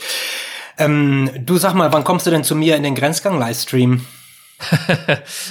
ich würde ja gerne mal den, ne, also du hast mich zweimal interviewt, also heute habe ich dich interviewen dürfen, ich habe aber noch eine zweite Chance, ne, auch und würde ich ja schon gerne mal bei uns in der Sendung haben. Also wenn ich diese Geschichten höre, denke ich, das ist wichtiger als jemals Ach, zuvor, ja. mein Lieber. Und dann gehen wir mal noch zwei Schichten tiefer. Ähm, da muss man also in die sagen, Tiefe, nicht nicht tiefer, in die Tiefe meine ich damit natürlich. Nein, also was man da vielleicht zuerst äh, dazu sagen muss, im Grenzgang kennt vielleicht auch noch gar nicht jede, äh, alle unsere Hörerinnen und Hörer. Wahrscheinlich. Äh, ähm, weil ihr ja vor allem ähm, ein äh, Kulturveranstalter seid aus Nordrhein-Westfalen. Dort seid ihr natürlich, äh, glaube ich, schon sehr bekannt, aber darüber hinaus wahrscheinlich noch nicht so sehr. Deswegen könnte ich mir auch vorstellen, dass viele noch gar nichts von euren Streams mitbekommen haben. Die ich, ich weiß, darum geht's jetzt nicht, aber erlaube mir zumindest so ein bisschen Werbung in diesem Falle für euch, weil sich das wirklich lohnt. Also ihr macht da ja alle paar Wochen ähm, wirklich aufwendig produzierte Livestreams mit äh, Gästen, die man auch aus Weltwach kennt. Äh, Stefan Ort war da, Christine Türmer war da, ähm, jetzt äh, kürzlich Andreas Kieling, grandiose Folge. Und ihr macht das eben wirklich aufwendig. Und ich finde also ich schaue mir das persönlich sehr gerne an, weil es eine sehr, sehr schöne Ergänzung ist, weil ihr eben wirklich diese visuelle Komponente hat. Das hat nicht den Vorteil wie beim Podcast, dass ich es beim Staubsaugen hören kann, sondern da muss ich mich wirklich hinsetzen, am Computer, am Fernseher. Aber es ist eben auch wirklich äh, wie ein Kinoabend. Das ist wie, als würde ich eine Reisedokumentation sehen. Die halten dort eben wirklich ihre Vorträge, die sie sonst gegen hohe Eintrittspreise irgendwo in äh, tollen Veranstaltungslocations halten. Ähm, deswegen ähm, äh, ganz, ganz toll, was ihr da macht. Schaut da auf jeden Fall alle mal vorbei, grenzgang.de. Having said Jetzt reicht that, das aber auch Ja, ja. Äh, mit dem warmen Verspritzen von Lob und so weiter. Ne? Ähm, aber ähm, von daher, mich würde es wirklich freuen. Da muss ich, aber denke, ehrlich das wäre sagen, da eine weiß ich große nicht, Sache. was ich da zu suchen hätte, weil ihr habt eben sehr, eine sehr, sehr visuelles Konzept und ich bin ja noch nicht als der große Fotograf bekannt und berühmt. Aber du bist extrem gut aussehend, Erik, wenn ich das an der Stelle mal sagen darf. das war jetzt ein Scherz. Ja. Du siehst natürlich gut aus. Nein, aber ähm, das hat nichts damit zu tun, denn wir wollen ja schon auch bei in der Sendung, weißt du, eine persönliche Atmosphäre schaffen. Es soll nicht so ein Standard-Interview-Format sein, sondern und ähm, du kannst einfach gut erzählen. Punkt, fertig aus. Und ich könnte mir schon überlegen, dass man bei dir dann einfach eine etwas erzähllastigere Variante macht mit weniger Bildern. Vielleicht könnten wir uns auch überlegen, dass wir ein paar Bilder von dir dann einspielen und so weiter. Überlegen wir noch, wir lassen es euch wissen. Vielleicht ganz kurz, wenn es euch interessieren sollte, ich bin am 22.04. selber vor der Kamera und darf meinen Tief in Afrika Vortrag halten in meinem in meiner eigenen Klitsche und freue mich riesig drauf, weil ich sonst immer nur ja Interviews führe und andere sehr geschätzte Kollegen dabei habe. Würde mich freuen, wenn du Zeit hast, ihr und ihr seid natürlich auch ganz herzlich eingeladen auf kranzgang.de. Schauen wir mal. Wann hast du Zweifel an deiner Arbeit? wow, das kam ja jetzt komplett aus der Hüfte geschossen. Das Ähm, sind die Fragen, die dann ganz tief sitzen, weißt du? Wann habe ich Zweifel an meiner Arbeit? Oder gibt's das nicht? Ach ja, also ich glaube, so ein bisschen äh, Zweifel zu haben ist auf jeden Fall ja äh, gesund. Ich überlege, wie ich die Frage am behaftigsten beantworte. Also ich, ich würde sagen, lass uns doch vielleicht mal, lass uns doch vielleicht mal ähm, in dem Buch von dir hast du ja auch als fast letztes Kapitel die Nachhaltigkeit und die Sinnhaftigkeit vom Reisen und die Abwägung, wie viel dürfen wir reisen und so weiter. Vielleicht im Zusammenhang damit, weiß ich nicht. Ähm, klingelt irgendwas bei dir? Das ist natürlich nochmal ein ganz großes Thema für sich. Ähm, Das würde ich jetzt wahrscheinlich aufgrund der Zeit nur noch äh, ganz kurz anschneiden. Aber genau die, die Frage, es ist ja immer sehr leicht gesagt, Reisen dient der Kulturverständigung und der Horizonterweiterung und der Weltfrieden und ähm, wir werden alle besser und toller dadurch. Und das ist natürlich ja viel zu kurz gegriffen. Äh, Sehr, sehr viele Reisen bringen nichts in dieser Hinsicht und bringen vor allem negative Effekte für Menschen, die eben nicht gereist sind, nämlich ob es nun ökologische Effekte sind an vielen Orten durch Overtourism und ä- ähnliche Themen, ähm, auch äh, soziale negative Effekte, äh, kulturelle Effekte. Darüber schreibe ich auch im Buch. Ähm, das sind natürlich ehrlich gesagt schon Fragen, die mich umtreiben. Deswegen äh, so ein bisschen hadere ich damit schon. Das würde ich jetzt nicht als tief sitzende Zweifel an meiner äh, Arbeit an sich begreifen.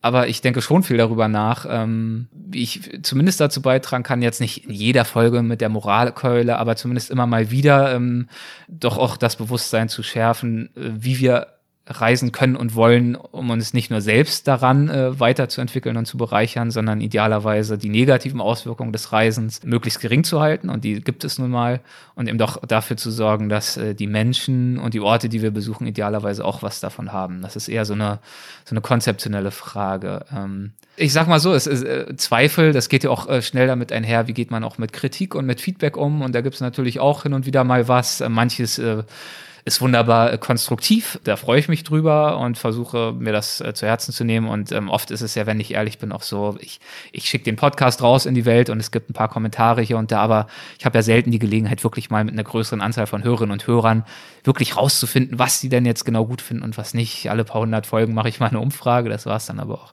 Und wenn dann konstruktives Feedback kommt, ist es super. Ähm, es gibt manchmal auch Feedback, das ist äh, sehr weit entfernt von konstruktiv.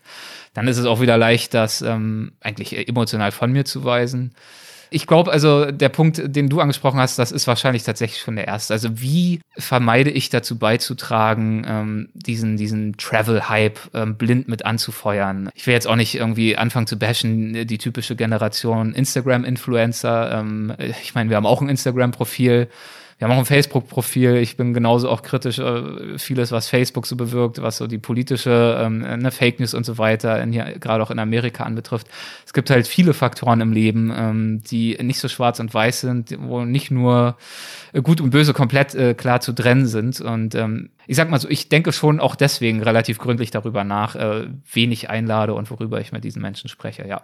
Danke für die ehrliche Antwort. Ich finde das gut. Ich finde das auch gut, dass du sagst, ich will das wahrhaftig beantworten und dass du jetzt nicht mit der großen Weisheit vielleicht um die Ecke kommst, sondern das so ähm, aufspießt. Ähm, finde ich gut. Ich weiß es nicht, wie es mit euch allen mit der Zeit aussieht. Ja? Nur, nur ganz kurz, damit wir das wenigstens vielleicht noch haben. Äh, Christiane hat noch eine Frage. Die hat die Hand gehoben. Vielleicht mag da Entschuldige, ja, Christiane, dass ich das nicht äh, genau. übersehen habe. Das finde ich gut. Dann würde ich sagen, machen wir die Christiane noch. Und ansonsten hätte ich noch eine Frage. Wir könnten natürlich noch ins Thema Reisen einsteigen, aber das würde ich davon abhängig machen, ob du, ob ihr das alle noch wollt. Dann können wir noch ein paar Minuten dranhängen. Ansonsten fände ich das auch einen schönen Schluss nach Christianes Frage, noch meine letzte Frage ja. zu stellen. Das mache ich so, wie genau. euch das gut ich glaube, das ist gut, wie du es sagst, dass wir dann äh, nach äh, so langsam äh, wahrscheinlich zum Ende kommen. Sonst äh, ist es ja auch langsam eine Zumutung für die Zuhörerinnen und Zuhörer. Aber, Den äh, Eindruck habe ich ehrlich gesagt nicht, aber äh, anderes Thema. Christiane, bitte. Ja, ich wollte noch mal was zu dem Podcast fragen. Als du damit angefangen hast, ich glaube so 2017 war das. Mhm.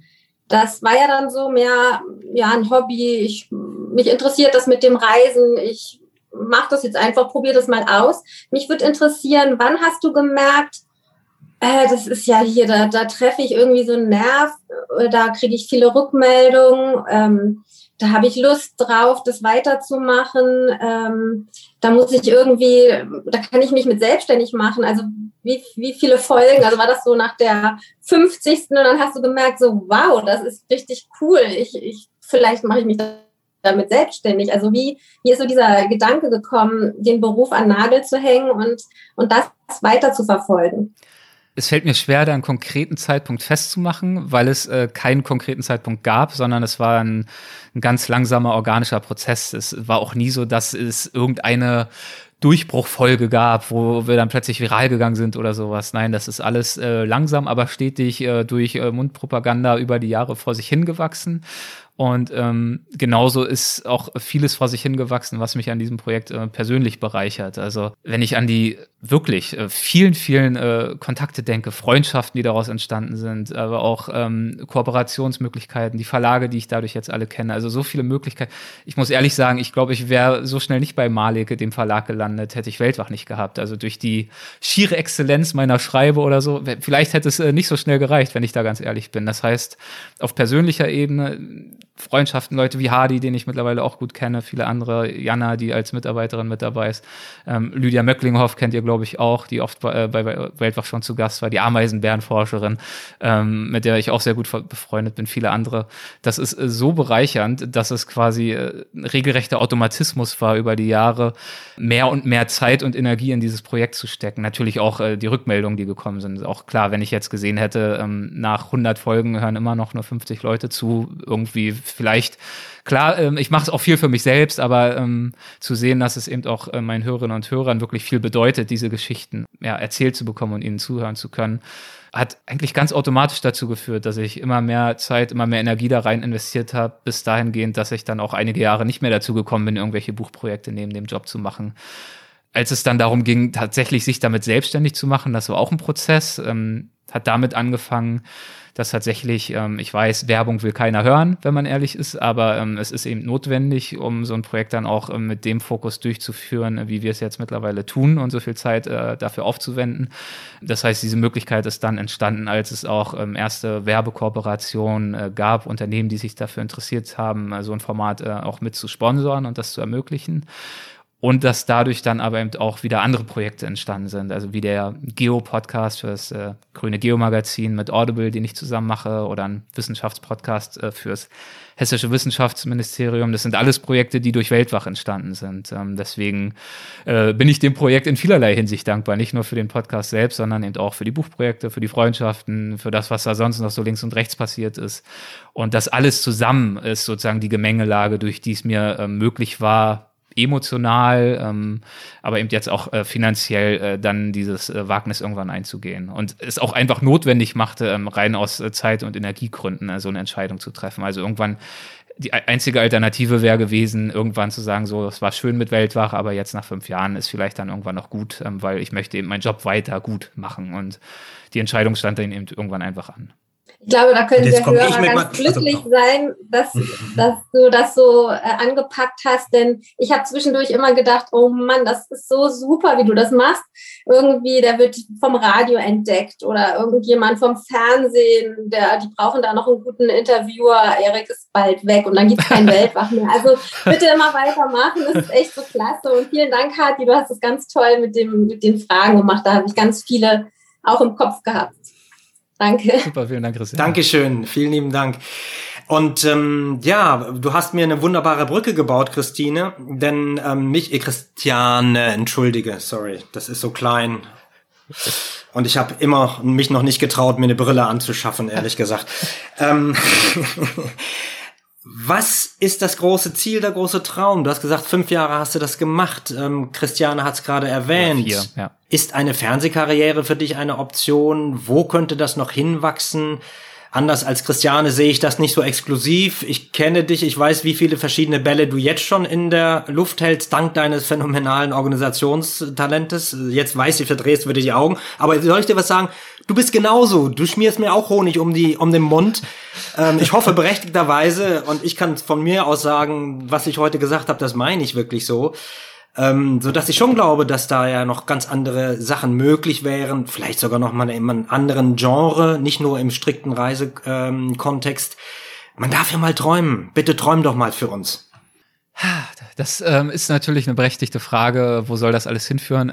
Ich muss sagen, also, weil mein Leben auch jetzt wieder, mein Leben sich schon allein in den letzten zwei Jahren so rasant geändert hat. Ich äh, bin jetzt hier in Amerika, ich bin verheiratet, ich bin selbstständig. Ich äh, mache solche Pläne wirklich nicht. Also ich denke soweit nicht in die Zukunft und ich habe auch keinen absoluten Masterplan mit Weltwach. Ich habe bestimmte Dinge, die ich erreichen gerne würde und umsetzen würde. Auch da muss ich aber schauen, dadurch, dass ich jetzt auch nicht die ganze Zeit in Deutschland bin, einige Ideen werden dadurch schwerer, schwieriger umzusetzen, die jetzt vielleicht nicht nur im äh, digitalen Rahmen stattfinden würden. Wir haben ja zum Beispiel die Weltwach-Festivals geplant, die jetzt hoffentlich irgendwann dann mal äh, stattfinden können in Zukunft. Die werde ich natürlich auch, selbst wenn es jetzt dieses Jahr nicht klappt, Cup dann halt nächstes Jahr machen mit André Schumacher. Gibt noch viele weitere Ideen, aber ich habe jetzt äh, mitnichten das Ziel, unbedingt zum Beispiel ins Fernsehen zu wollen oder so. Weiß auch gar nicht, ob ich das unbedingt so gut könnte oder ob mir das äh, unbedingt äh, viel mehr Spaß machen würde als das, was ich jetzt mache. Ich weiß aktuell, dass ich das Gefühl habe, genau das zu tun, was ich gerne mache. Ähm, genau deswegen ist auch die Situation entstanden, weil ich so viel äh, Zeit und Energie reinstecke, dass ich es jetzt auch machen darf in diesem Ausmaß. Und momentan genieße ich einfach nur, ähm, zu, mich auf tatsächlich Weltwach zu fokussieren und zu versuchen, dass wir noch mehr Hörerinnen und Hörer gewinnen, dass wir möglichst spannende Gäste ähm, rekrutieren können.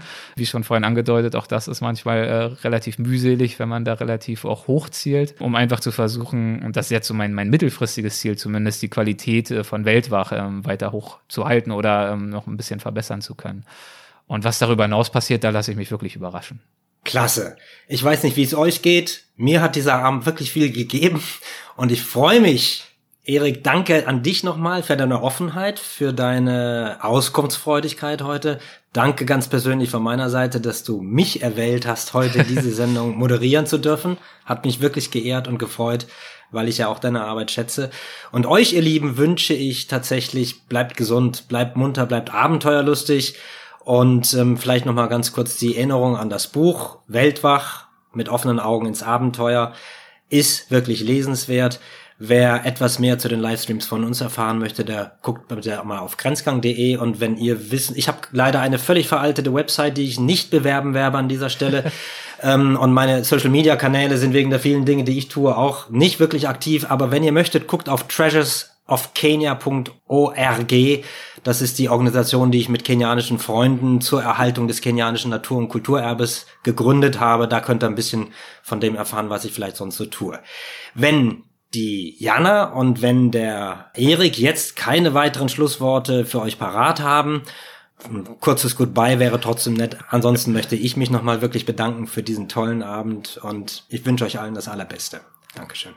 Ja, äh, dem schließe ich mich gerne an. Vielen, vielen Dank zunächst einmal natürlich dir, Hadi, dass du dir die Zeit genommen hast, dass du, ich weiß, du bist viel beschäftigt, ihr macht momentan wahnsinnig viel mit Grenzgang und darüber hinaus. Deswegen weiß ich zu schätzen. Ähm, hat mich sehr gefreut, dass du dich dazu bereit erklärt hast. Vielen Dank. Sehr und natürlich gern. vielen Dank an euch alle. Ihr habt jetzt doch etwas äh, mehr äh, Durchhaltevermögen äh, benötigt, als ihr vielleicht am Anfang gedacht hattet.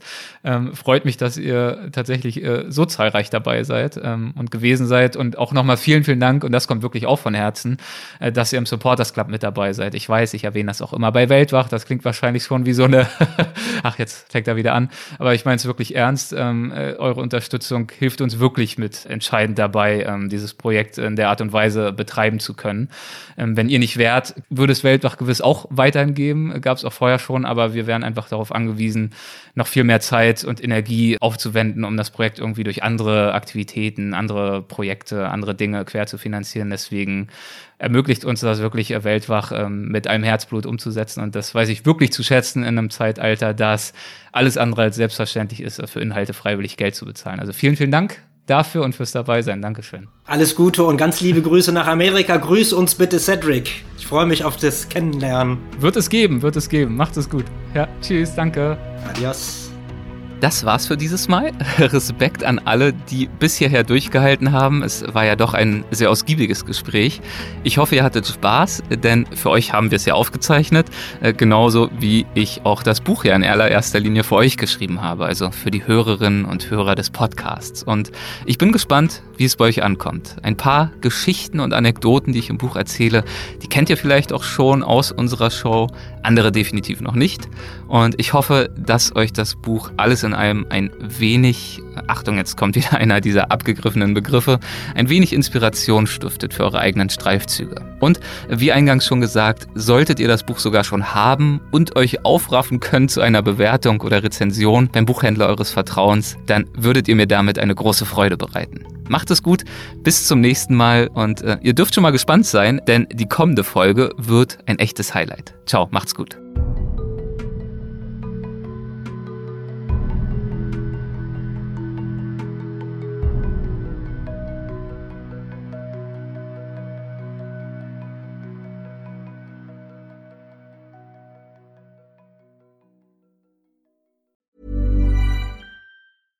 Ever catch yourself eating the same flavorless dinner three days in a row?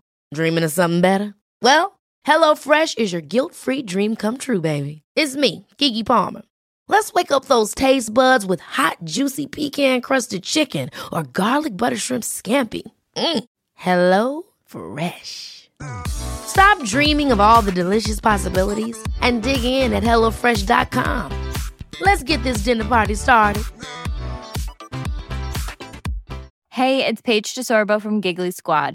High quality fashion without the price tag. Say hello to Quince. I'm snagging high-end essentials like cozy cashmere sweaters, sleek leather jackets, fine jewelry, and so much more. With Quince being 50 to 80% less than similar brands. And they partner with factories that prioritize safe, ethical, and responsible manufacturing. I love that. Luxury quality within reach. Go to quince.com slash style to get free shipping and 365 day returns on your next order. Quince.com slash style.